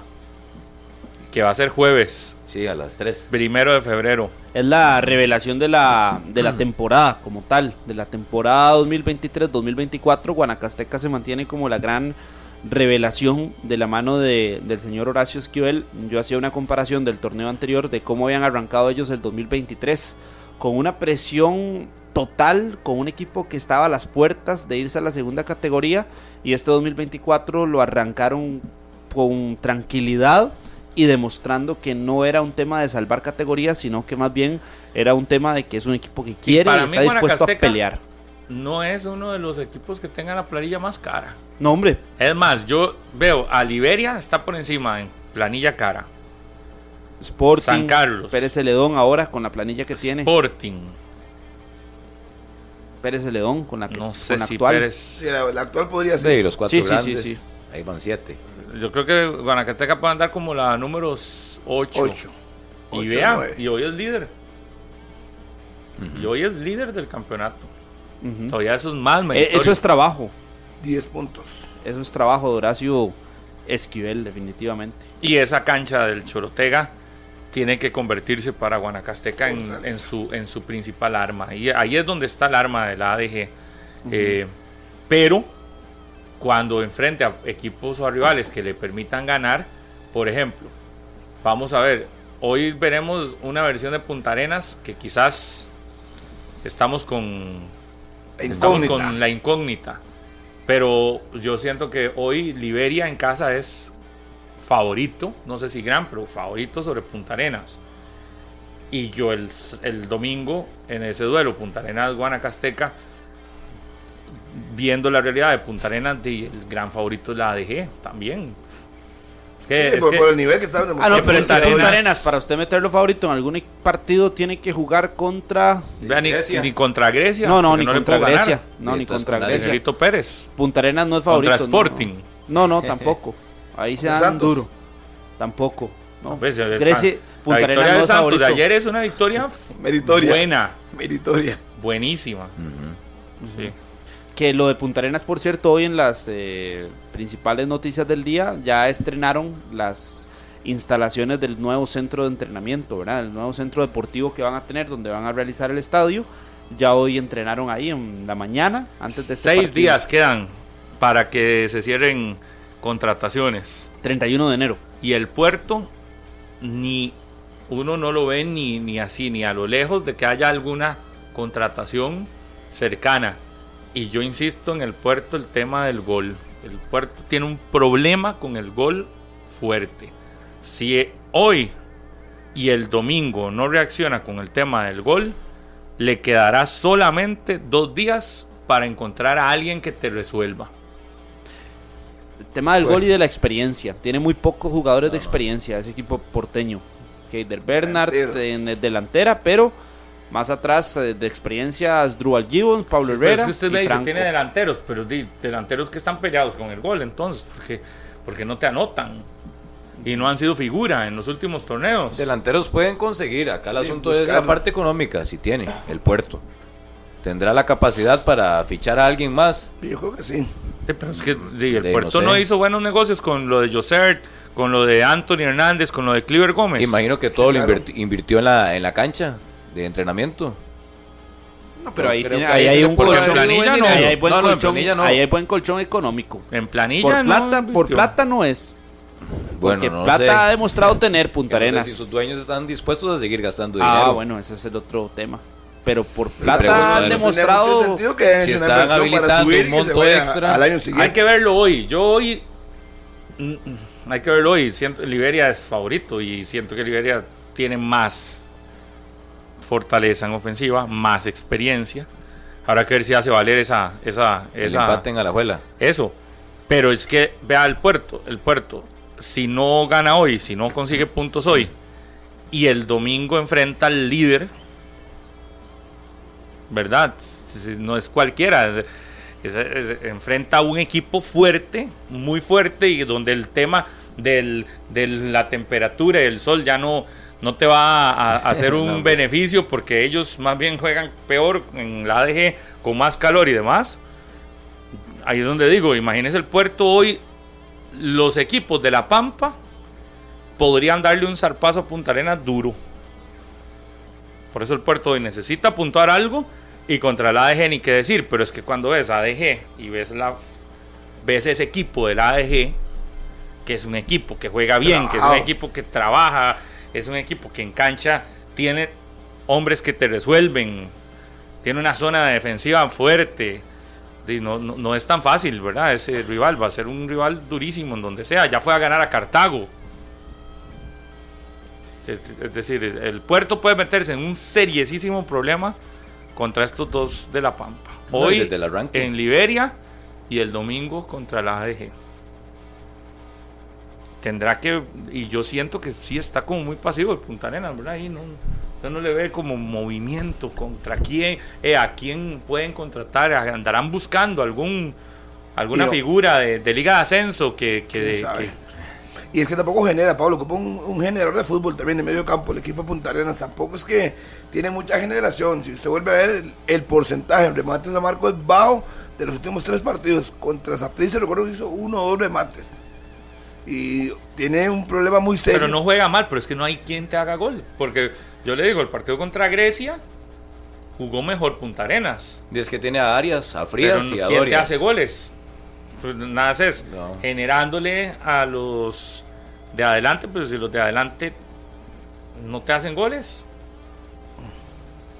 Yo, yo entiendo lo del tema de medio campo, pero Luis Miguel Franco a mí me parece que genera. Ver, Yo he visto Mm. Andrei Mora también. Andrei Mora generando el mismo Keylor Ramírez, que en, ocasiones entra en una Por posición fuera. como sí, Hombre rápido, sí. sí, como a- abierto y demás, generando centros. Pero si no tenés un hombre gol, Y un referente también. ¿Quién es el hombre que usted eh, dice Punta Arenas y usted se imagina? Hay otros equipos que tienen por lo menos un hombre importante. Usted habla de ese equipo y sabe que hay uno que es el referente. Hoy cuesta encontrar ese referente como tal en, No, Gibbons. en Punta Arenas. En el. Por eso es el único. de, pero de Muy poco. variante, estaba el, contra Grecia ni jugó No, ah, no jugó. No, Contra la Liga estaba en la banca. también. Sí. Entró, ese, ahí sí entró. Y Oiga, tiene gol. pero es que usted dice, vea, eh, Pérez León acaba de fichar a Mitchell, que estaba en Liga de Ascenso, ¿verdad? Cambute. Imagínese, me va a decir usted que el puerto no ha podido ir.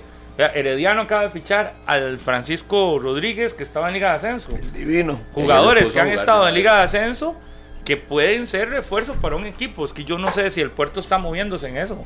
Puerto necesita una Jairo Arrieta figura. actualmente es goleador de la 40 Liga de. Ascenso. ¿En qué equipo? En Jicaral, Jicaral. está ahí cerca. Jairo. Ahí nomás. 19 goles me parece tiene Jairo Arrieta. Casal todavía anda aquí. en la segunda No. división. Casal me parece que estaba con Jicaral, pero no tengo claro si todavía Casal. sigue. Que Creo que ya no Jicaral estaba. es un equipo de primera. ¿verdad? Claro. Segunda. Pero imagínense un jugador como Jairo Arrieta, lo que le puede aportar a un camerino, experiencia y hey, pasa por un buen momento. Ahorita llegarán los que dicen, es que está la, la edad. De ahí sí, la edad. ¿Qui- ¿Y quién es el gerente deportivo de Punta Arenas? Sí, Roberto Wong. Roberto Wong. Ajá. Ahí, vea, hacía mejor equipo, generaba mejor equipo. Casal está en Jicaral. En Jicaral, Henry sí, Duarte, sí, que lo vi el otro día en Punta Arenas. Es el asesor deportivo.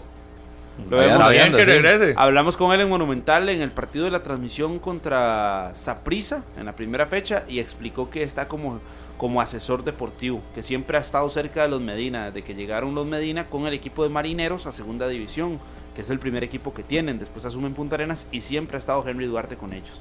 Bueno, que ojalá Don Henry les asesore para que busquen ahí más experiencia arriba, porque mientras no hagan goles, y en este caso les toca dos partidos seguidos, hoy en Liberia y el domingo contra la ADG, no son rivales nada sencillos. ¿Qué me dicen ese Santos que ayer ganó?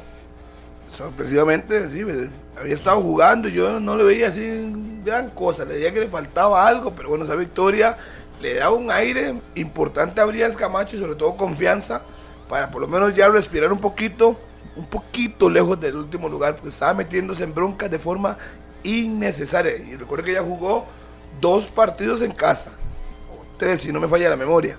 Y eso al final tiene que ir de visitante. Tres.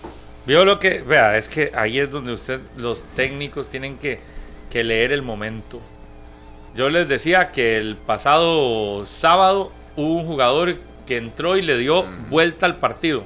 De Cariari, sí. Ajá, el número 12. Jefferson. Jefferson Sánchez. Ayer titular. Sí, sí. Ayer leía Pero la la- historia de Jefferson Hace Sánchez. bien, pone. Eh, la explicaba Jimmy Núñez, que es el que tiene también el equipo de Pocosí femenino.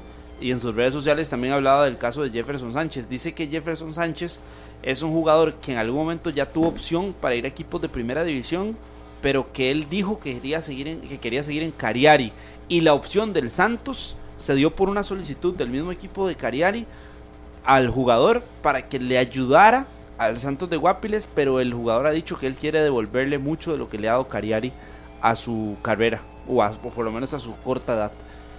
Y fue Jimmy Núñez también que comentaba ahí, fue, era jugador de futsala, Jefferson Sánchez. Y de futsala pasó a, a jugar en canchas abiertas y llegó a Cariari. Le cambió la cara el domingo pasado, contra, el sábado pasado contra Guanacasteca. Ayer ya lo ponen de titular y creo que se ha ido ganando la titularidad de ese muchacho y se la va a ir ganando. A mí me parece que será un caso como el de Kendall Porras, el torneo anterior, que llegó de la segunda división para ser protagonista con Guanacasteca y ya Ah, pero ahí es donde yo digo, ¿dónde están los visores de Punta Arenas? O sea, Guanacasteca consigue, Santos consigue, Pérez León consigue, se van y buscan. Y si no van, se lo recomiendan y los traen y los ponen a probar a ver qué tal. Si no van a buscarlos, le dicen, mira, allá en Cambute, perdón, en Quepos hay un jugador que se llama Daniel Martínez. la pega, lo trae, lo ves, le da seguimiento. No tiene ni tampoco que. Punta Arenas se fue por el camino de seleccionados menores. De, de donde viene Roberto Wong y de donde viene Douglas. Totalmente. Exacto, es lo que... Y lo de Pérez, de Pérez ayer sorprendió, ¿verdad? Que, Es que se le pero no el es el equipo invencible, Pero eso sí. Pérez en cinco minutos se descompuso. Había sido el que llevó el peso del juego. Cinco, los últimos cinco minutos del 40. Golazo de Krejcil. ¿Golazo o mala ubicación del portero? Golazo. Es que siempre hay que buscarle, la, siempre hay que buscarle algo. No, es que el portero está tirado al lado izquierdo de la El que de se equivocó fue. Línea de herramientas Trooper, con más de 60 años de experiencia en el mercado de herramientas y productos para la industria ferretera. El mejor desempeño y calidad garantizados. Consígalas en las mejores ferreterías del país. Unidos Mayoreo, líder en distribución de la marca Trooper en Costa Rica, a las 10 y 25. Hacemos una pausa y vamos a ver si ya al eh, regreso tendremos contacto hasta eh, la federación. Ahí está Oscar Segura, eh, que nos tendrá un... Vamos a ver, después del corte les contamos, ya volvemos. Las 10 de la mañana con 29 minutos. Fandeli lanza la nueva línea de abrasivos en corte y desbaste grano cerámico. Mayor poder de corte, alta productividad de venta en las mejores ferreterías del país. Fandeli. 10 con 22. Estamos en 120 minutos y juega la liga frente a San Carlos. 10 con 29. Liga San Carlos en el Carlos Ugalde. El equipo sancarleño puede ligar su novena victoria consecutiva. Veremos qué hará el conjunto alajuelense que viaja con todas sus figuras para enfrentar este compromiso. Y también Liberia, que lo decíamos anteriormente, juega ante el Punta Arenas Fútbol Club. Un Punta Arenas urgido de una victoria máxima que ya perdió Grecia frente al Club Sport Cartaginés. San Carlos no contará con Sánchez, el lateral izquierdo. Salió lesionado el sábado contra Herediano. José David, José David Sánchez, que lleva rato, pero rato siendo parte de este equipo sancarleño. Creo que es de los futbolistas yo creo que en el ascenso subió. que más años ha sido parte. Creo que él sale en algún momento, no recuerdo cuál equipo. Pero bueno, no va a poder contar con José David, Luis Antonio Marín, que encabeza el cuerpo técnico sancarleño. Hoy es una de las grandes pruebas que tiene en el arranque del campeonato este equipo norteño. Ya venció a Herediano el fin de semana anterior y ahora en casa. Ayer conversaba con eh, Germán, el encargado de comunicación del equipo sancarleño, más del 60% de las entradas vendidas para el partido de esta noche en el Carlos Ugalde. Un San siete. Carlos que imagino va a mantener su estructura en cuanto a nombres y muchos cambios y mucha variante. Y Liga Deportiva de la Juelense que una vez más, y casi que estoy seguro y le pongo la firma que Carevic va a cambiar una vez más uno o dos nombres Mínimo, sí. que lo hizo en la primera fe- en la segunda fecha en comparación con la primera, en la tercera respecto a la segunda y ahora que visita esta noche San Carlos en una cancha que ha estado en tratamiento, le han invertido dinero para ponerla en buenas condiciones y me parece que va a ser de los partidos más llamativos que tiene esta fecha. Ayer el Herediano Saprissa y hoy por la calidad de las planillas y el rendimiento sancarleño ese partido entre norteños y liguistas a partir de las 7 de la noche. Es a las 7 el partido. Transmisión monumental a partir de las 6 y 30. Es la primera disputa por liderato que existe en el presente torneo. La liga tiene posibilidad de alcanzar el primer lugar siempre y cuando gane por diferencia de tres goles. San Carlos puede mantenerse, evidentemente, empatando o ganando e incluso perdiendo, pero siempre en las primeras eh, posiciones. Así que será un buen platillo el que, el que haya. ¿Qué? ¿Por qué hace caras? Que si pierde no puede ser 10. Se con 9 puntos y Guanacasteca tiene 10. San Entonces- Carlos. Ah, sí, sí, sí, tiene razón. Tiene razón, Harry, perdón, me disculpa.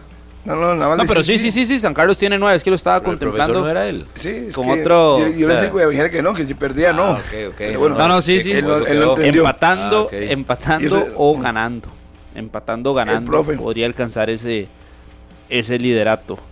El equipo sancarleño que está en esa zona de, eh, de clasificación y siendo protagonista.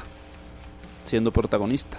La Liga a la Espera, ayer decíamos en la edición estelar de Noticias Repretel, del pase internacional del EDME y de, también del permiso de trabajo. Pase internacional se iba a solucionar hoy, según eh, tengo entendido, y ayer también lo decía aquí Marco Vázquez, y el tema del permiso de trabajo. Y al estar ese permiso de trabajo, digamos, no tiene una fecha exacta de cuándo va a estar, Ledme viajó a San Carlos con el resto del equipo y es parte de la delegación de la liga que está allá en el norte de nuestro país. Y Pablo Fonseca también no juega. Ujú, en Y San me Carlos. apuntan lo de José David y Pablo Fonseca. Dos titulares en el arranque, Ese es lo- en parte baja. Pablo Fonseca, estaba, con, estaba con Santos, que lo debutó Marín. correcto, eh, incluso de la nota Él estuvo en Cartaginés y no, también. no celebró contra el Santos en Guapiles, por lo mismo. Y hoy no va a poder estar. Dos titulares de la parte baja sancardeña son baja. Seguramente regresará eh, a la formación titular Jürgen Román, que es una posibilidad por la izquierda, sí. Y en el centro Cabral, que podría debutar oficialmente en el eh, campeonato nacional. Sí, bueno, a la espera. Entonces, en prácticamente algunos minutos ¿Qué? se dará a conocer ya ¿Qué cosa? de lo que nos tiene Oscar. Ah, no, sí, pero estamos esperando. Ah, no, no, es que lo vi. No, no, no, estoy coordinando bien. otra cosa. Y siempre son especiales. Yo imagino que para Luis Marín que no siempre son faltan cortes, especiales. entonces estamos a la espera para dejarle el- el plazo abierto, ojalá, a Oscar Segura con la conversación que sostendrá con, Un personaje. con el presidente de la federación. Pero de- nos dijeron 10 y 30 y son las 10 y 34 y nada todavía. Entonces A las estamos 12. a la espera. A las 12, Pablo, el sorteo de la CONCACAF, donde ya Costa Rica va a conocer sus primeros rivales rumbo a Norteamérica 2026. Ujú. en el Bombo 1, Costa Rica, ¿verdad? Para este para este sorteo, para este mm, sorteo que de, le abre la, la- hoy tendremos el primer grupo. Serán rivales de mucha de muy poca jerarquía. Eso sí está más que claro. Y si quiere los podríamos repasar los rivales que tendrá o que podría tener Costa Rica después de este sorteo que se va a, a realizar en Zurich. Los rivales podrían ser los siguientes. En el Bombo 1, donde está Costa Rica, con Panamá, Jamaica, Honduras, El Salvador y Haití. Todo bien hasta ahí. Ninguno de estas, ninguna de estas selecciones estar. será rival de la Sele. En el Bombo 2, aquí aparecerá el primer rival, Curazao, Trinidad y Tobago, Guatemala, Nicaragua, Antigua y Barbuda y Surinam. Alguna de estas selecciones estará en el grupo.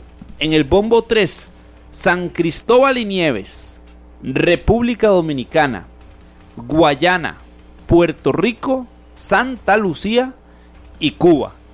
En el Bombo 4, Bermudas, San Vicente y las Granadinas, Montserrat, Barbados y Dominica. Aquí sale otro rival. Y en el Bombo 5, Belice, Aruba, Islas Caimán, Bahamas y ganador de la eliminatoria de 1 y 2 que se jugará en marzo del 2024 con la presencia de las Islas eh, Vírgenes Británicas, Islas Vírgenes Estadounidenses, eh, como parte también de esta eliminatoria, de esta eliminatoria, que oficialmente la eliminatoria con CACAF arranca en marzo. Y Ajá. Costa Rica presencia hasta junio. Arranca en marzo, pero nosotros sí, los primeros Hasta partidos junio. serán hasta junio, antes de la Copa América. De estos grupos saldrán eh, las selecciones, saldrán dos por grupo. Y de ahí ya la fase final de la, de la Si eliminatoria. es antes de la Copa América, estamos hablando entonces de que... Del 3 al 11 de junio. y, y la Copa América arranca... Arranca el 20. Sí, es una cuestión de una semana antes. Sí, muy similar a lo que sucedió el año anterior con Copa Oro y partidos amistosos. Lo que significa que el torneo terminando el 31, 30 de mayo, aproximadamente es que es como tiene que terminar. eh, entonces, ya para junio, nomás serán ocho días y ya hay competencia de selección de Costa Rica. Un mes cargadísimo de selección, que sí, ojalá porque clasifique a la Copa Tenemos América, ojalá. 30 de mayo, Ojalá. final del torneo. Los Sí. que lleguen a la final, lo que tendrán es una semana. Eh, tendrán hasta menos, ¿verdad? Yo hasta creo que, menos. bueno, y los calendarios cambian conforme pasa el tiempo, pero no recuerdo un mes tan cargado que ojalá esté Costa Rica en la Copa América, un mes casi completo de selección, pero Seleccionados, prácticamente jugando partidos todas Sí. las semanas de la selección. ojalá, y lo digo por el bien de la selección, no por ninguna situación específica con clubes, pero ojalá que el torneo termine antes, para que se dé espacio, para que pueda trabajarse la selección Ah. antes de la eliminatoria. Qué romántico. que terminar. Y los que llegaron eliminados vayan a Ojalá la termine en selección. final de fase 12. final, ojalá el líder sea campeón. ¿Quién? por el El líder, el que se llegue líder, para que tengan espacio de trabajar, porque si está haciendo un broncón para un partido amistoso contra El Salvador, no me imagino para el inicio de la eliminatoria. Mal no la van a pasar, créanme, los jugadores convocados, Mm. lo que significa, aparte de la exposición, lo que significa estar un día de concentración de la selección. Bueno, pero ya, No. ya, ya se solucionó lo de, lo de lo de los partidos estos, porque la jornada 6 y la 13, Pero ayer escuchaba a Olman Vega y Olman Vega ha dicho, Olman Vega ha dicho que, este, por ejemplo, a los clubes no se les ha informado. No, no se les ha informado. no, no, hoy, hoy se les informará que la jornada 6 y la jornada 13 del campeonato nacional se va a, se, se va a cambiar, se va a, a modificar. ¿Verdad? Entonces, de ahí, eso está clarísimo. Entonces, de ahí.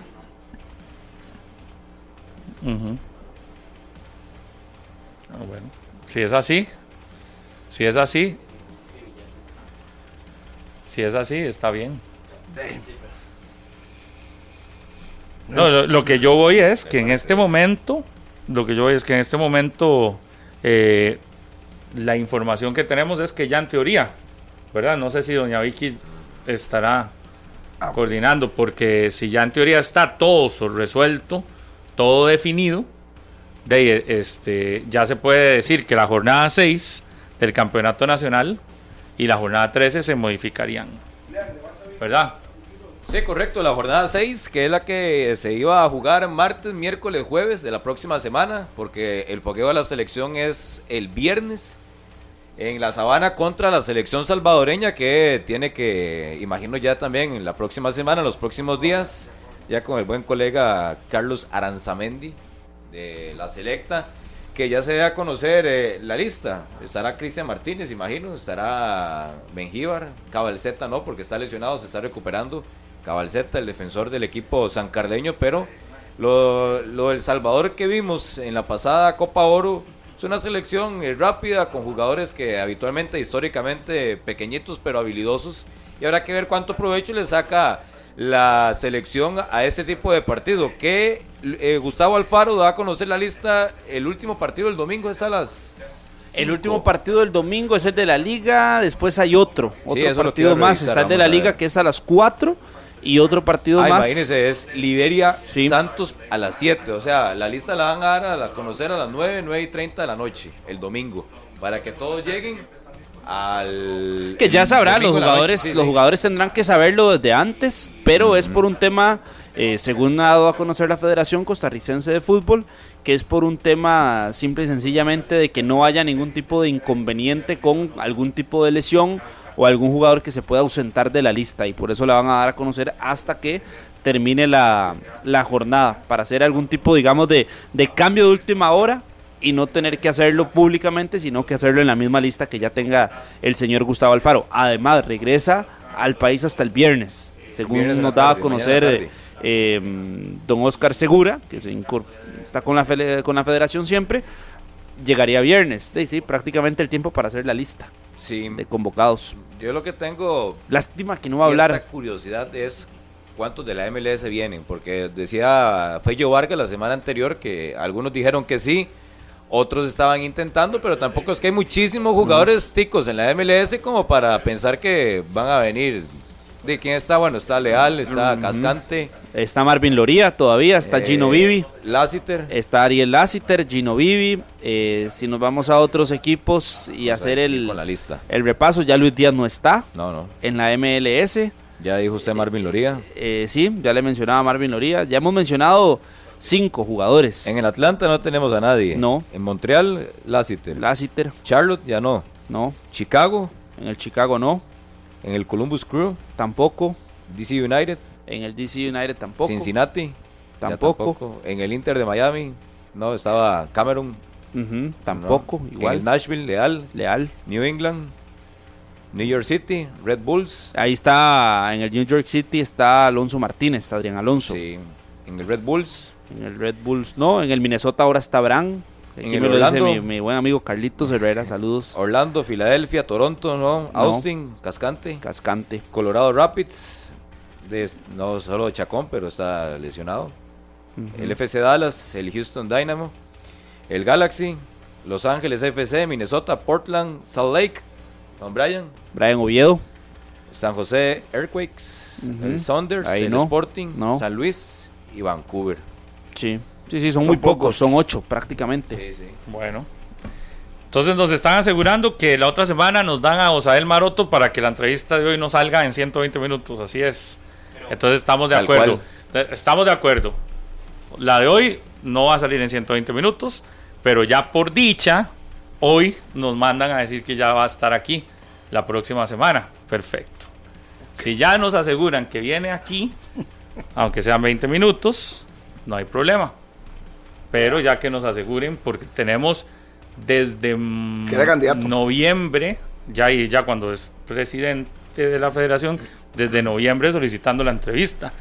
Pero que nosotros vayamos o que él venga, no hay problema, lo podemos hacer allá el programa, pero ya que en 120 minutos esté. Tal dice la doctora Vicky Rosa, ayer tuvo que presentarse al comité ejecutivo, plantear algunos temas de los cambios en el calendario. Y ahí está doña Vicky. Buenos días, doña Vicky, aquí en 120 minutos y nos pueda comentar los alcances de ayer su presentación en el comité ejecutivo y a qué acuerdo llegaron. Buenos días, doña Vicky. Sí, este, atendimos la solicitud de la Federación Costarricense de Fútbol para eh, ayudar y volver a, a- ayudar a todo el tema de la selección nacional, tanto para este partido amistoso contra El Salvador como contra Honduras para el repechaje Copa América, eh, liberando o reprogramando las jornadas de dos jornadas del, del campeonato nacional. Y a pesar de que eh, como ustedes bien saben, ha sido un- hemos tenido por temas de calendario nacional y calendario internacional un calendario bastante apretado, logramos hacer algunos ajustes, eh, hablamos con Osael, habló con los presidentes de los clubes, estuvieron de acuerdo en, en apoyar en ese sentido y estábamos viendo cómo, cómo quedaría los ajustes del campeonato nacional según las conversaciones que hemos ido teniendo. Do- Doña Vicky, saludo, muy buenos días. Eh, esta solicitud que le hace ayer eh, el comité ejecutivo, yo sé que usted nos había anunciado la otra vez que hablábamos que ya estaban eh, planteando escenarios, pero lo que a mí me queda es como, no les pudo decir usted que en esta reunión de ayer que, que- que andar en estas carreras como que no es lo mejor. Eh, Porque ayer yo decía aquí, hoy no deberían de estar llamando a doña Vicky para que se resuelva algo de la otra semana. Hoy deberían de estar planteando qué se va a hacer para el siguiente semestre. Pero de andamos en estas carreras. ¿Te imaginas ya eh, más bien que todos tengamos claros que el otro semestre, si quieren menos jornadas, lo que sea, pero, pero no les pudo plantear esa, e- esa, esa preocupación que en algún momento usted nos dijo que se tenía, porque en ocasiones no somos, no, no se es tan claro en cuánto se necesita, qué se necesita, eh, temas de selección, calendario y eh, etcétera. planteamos y se las hemos ido planteando también a algunos miembros del comité ejecutivo de manera individual, porque eh, es eso que estabas mencionando y que yo lo he venido repitiendo también en muchas entrevistas. Nosotros desde marzo del año pasado tenemos el calendario de la temporada 23-24 que incluía este semestre. Ahorita estamos eh, haciendo todas las propuestas para la temporada 24-25 eh, y nosotros para poder planificarlo bien hacemos coordinación con cada uno de, de los entes que puede tener competición, ya sea con CACAF, tomando en cuenta las fechas FIFA. En, en el periodo anterior del comité ejecutivo anterior había sido muy difícil eh, obtener de parte de la, de la selección o del, cuerpo técnico de la selección claridad en relación con las necesidades y yo hice el comentario en algún momento, por ejemplo, el profesor Suárez pidió el miércoles microciclos para el lunes siguiente y eso representa una alteración altísima para nuestros clubes, para la planificación que tienen. Eh, este campeonato específicamente se juega el tema del descenso y es parte de lo que volvimos a hacer, tanto verbalmente como por escrito, eh, solicitud de que nos compartan la planificación de selección de lo que viene el año, ojalá también para el primer semestre del próximo año para poder incorporarla dentro del planeamiento de calendario que hacemos nosotros. Doña Vicky, y digamos, en ese momento, que son dos fechas las que se van a tocar, la jornada 6, que sería la de la mitad de semana, de la próxima semana, y la 13, que es la del 22, 23 y 24 de marzo, eh, ¿qué se hará? ¿Esos partidos son los que se mueven o hay un, o, hay un traslado de fechas? Es decir, las 6 ahora donde se jugaba las 7, o, es esas específicas las que tienen, eh, las que se van a colocar en, otra, eh, en otras fechas, digamos. Sí, correcto. Esas específicas son las que se, se reprograman en otras fechas. queda, está quedando eh, igual un poco cargado el calendario, pero hay voluntad, por lo menos este, lo que le expresaron los presidentes a, don Osael, y lo, con los que yo puedo conversar en este momento también, de, hacer este aporte para ayudar todo el proceso de selección, que yo creo que eh, la voluntad de una FUT, por lo menos en los dos años que yo he estado de apoyar el proceso de selección, eh, ha sido ejemplar y este, este caso no es la excepción y sí nos gustaría ir fortaleciendo esos esos lazos de trabajo para que el planeamiento eh, pueda ser a largo plazo. Doña Vicky, buenos días. ¿Para qué fechas entonces quedaría la jornada del Campeonato Nacional, la que no se jugará, que será eh, la jornada 6 y también la 13? ¿Para qué fecha se va a mover ya con calendario en mano? Sí, eh, pronto lo, lo, vamos a comunicar oficialmente. Estamos ahí en un detallito, estamos también hablando con con las televisoras y, probablemente para horas de la tarde van a tener todos los detalles. Doña Vicky, y además de esta modificación no se solicitó ninguna otra. Es decir, no, no hay tema de microciclos. Por el momento no, no, nos, han, no nos han solicitado microciclos.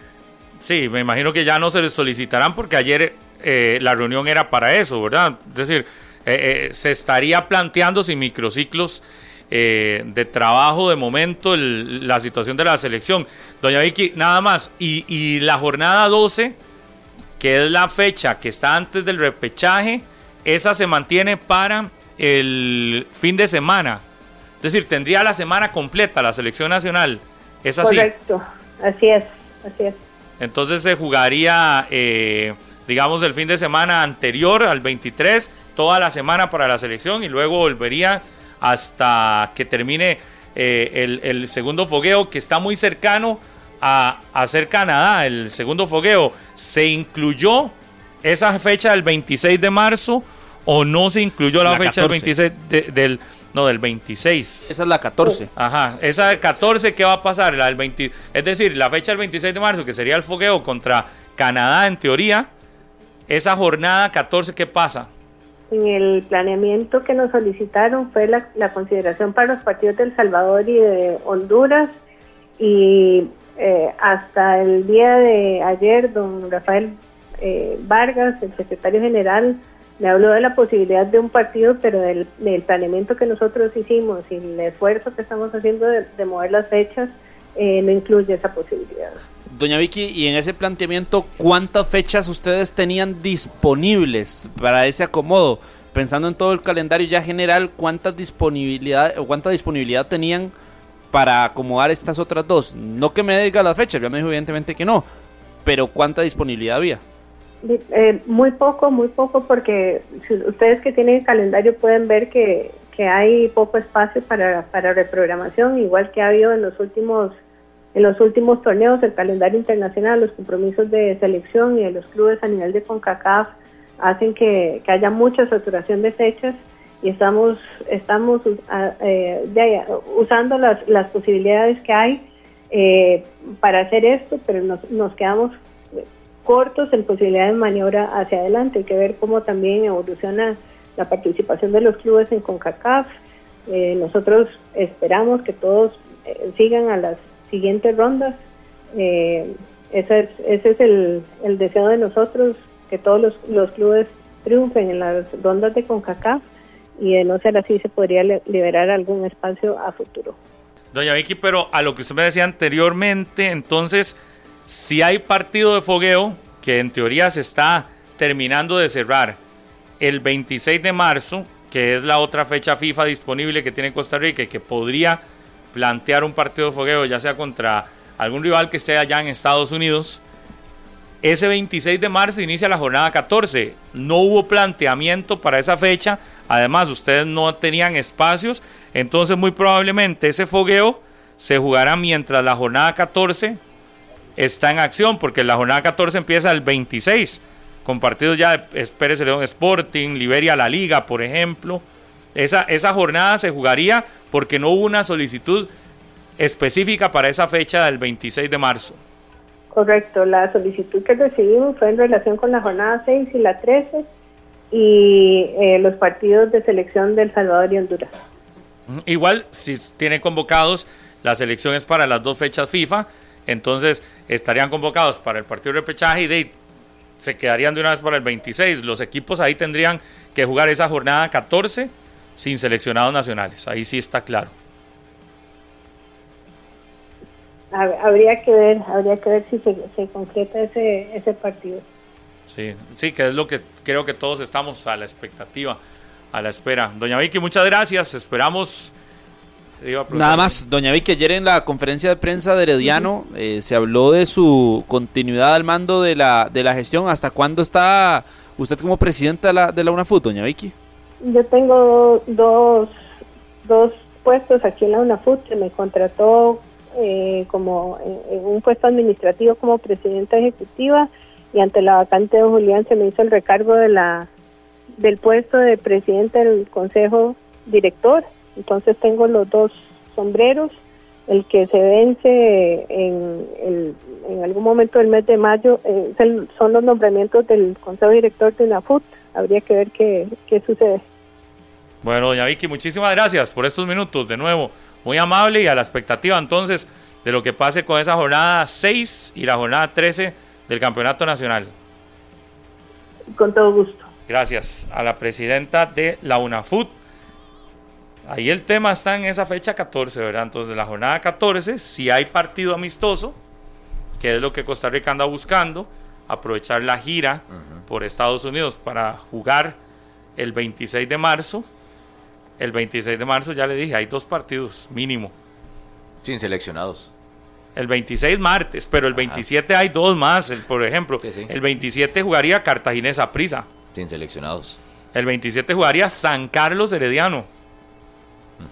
Ojo. Habría que ver cuántos convocados de campeonato nacional, ¿verdad? Ya en una fecha FIFA uno, dos cambia. o tres, y ya eso ha pasado. la jornada 14, donde podría estar con los primeros lugares en disputa. Sí, pero ya eso ha pasado. En el torneo anterior también sucedió con los partidos ante Panamá, que hubo equipos que perdían seleccionados y tenían que seguir en el campeonato, porque no había espacio para mover otra fecha.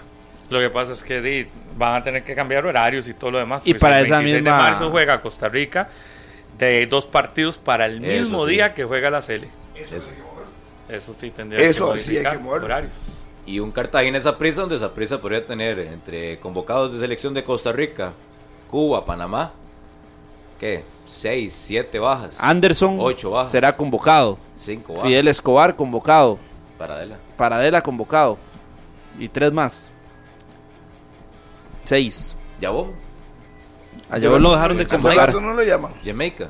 En Jamaica hace Oiga. rato no lo llaman. Lo otro, le cuento algo nada más rapidísimo. ¿Sabe quién recupera la ADG? Que hace rato no lo tenían. Ya regresó y que, y que ya estará disponible eh, por una lesión de hombro que tuvo seis meses. Ah, y luego, sí. eh, Dariel. no, ¿Quién? ¿Quién? ¿Quién? No lo retengo. es de Tilarán, estuvo fuera, estaba en Carmelita, estuvo fuera seis meses y ya ahora sí lo tienen disponible Emerson Bravo, Ah, jugador de la ADG que ya está sí. disponible. Ese es casi que un nuevo refuerzo del equipo. De, Emerson Bravo, de, sí. de- de hecho, ya ayer tuvo minutos, ¿verdad? Emerson Bravo. Y ya es una recuperación completa. Es decir, otro jugador más que Guanacasteca fue, vio en Liga de Ascenso. Hasta Futsala fue a ver. eh, porque me Horacio. dicen que Horacio Esquivel se va para partidos de Liga de Ascenso. A verlos. Yosimar Arias se va para partidos de Liga de Ascenso. Van, ven jugadores, cuando uno les llama la atención, dicen este cómo está la situación, ta, ta, ta. Préstemelo. ¿Están de acuerdo? lo. Intentan llevárselo. De ahí salió César eh, Porras, ¿verdad? Alejandro. el hermano, El hermano, sí. el hermano de, de Kendall, Kendall. Que tiene 18 años. Y ese es otro de los que están eh, recuperando, o no recuperando, sacando de Liga de Ascenso para hacer que el equipo Son tres hermanos, ¿verdad? Los porras. Oye, nada más, y para la gente de, de, de Guanacasteca y de Liberia que están esperando el clásico de la Pampa. El clásico de la Pampa estaba para el s- 1 de febrero, es decir, el día antes del partido de la CL. Esa es la jornada que se va a suspender. Ese partido, que es en el Chorotega, ese es uno de los que se va a trasladar de fecha. Entonces, y en Guanacasteca todo el mundo cruza los, los dedos, ¿sabe para qué? Porque podría ser Ajá. que ya sea para una fecha donde haya la iluminación. ¿Se imagina ese clásico de la Pampa? Estrenando iluminación. Reven- a reventar un miércoles en la noche allá en el Chorotega. Ese día deberíamos ir a hacer 120 minutos a, Qué a bonito. Nicoya, Qué bonito, sí. ¿verdad? Solo que hay un pedido. noticias- hay un problema con Harry y que en noticias 120 monumental. minutos en Nicoya. Todo lado lo quieren. Yo le soy mi campo para ellos, Carlitos. Ah, es por eso. Está preocupado Sí. que No. Yo le soy mi Ah, campo, ok, que se vaya. No, hombre, no más ¿Se mínimo. imagina? ¿Se imagina ir a hacer todo? Sí, sería a finales de... Sería a finales de febrero, muy probablemente. Inicios de marzo. Ujú, Está Bueno. bonito. Las 11 en punto. Estoy esperando que nos digan qué día de la otra semana tendremos a Osael Maroto, el presidente de la Federación Costarricense de Fútbol, acá en 120 minutos, porque ya ahora sí nos respondieron la solicitud. Ah, pero no hay fecha. Solo la otra Estoy semana. esperando. Respondieron Ah, porque había. El lunes a ve- viernes. El próximo martes aquí. Porque hoy íbamos a meter un golazo y de una vez nos respondieron que sí. Próximo 10 martes, y ¿sabe quién aquí? 59. ¿Quién? A las 9 y El martes. 35 minutos de la mañana. El personaje que se me dijo. Ah, muy bien. Ya me confirmó. El martes Excelente. a las 9 y 35. Bueno, muchas gracias. Ya viene Noticia Monumental. Y en Repretel Canal 11 tenemos patinaje de velocidad de los Juegos Olímpicos de Gangwon 2024. Patinaje de velocidad. Quédese viendo el reporte de hoy de Juegos Olímpicos de invierno. Nos vamos. Gracias. Chao. Este programa fue una producción de Radio Monumental.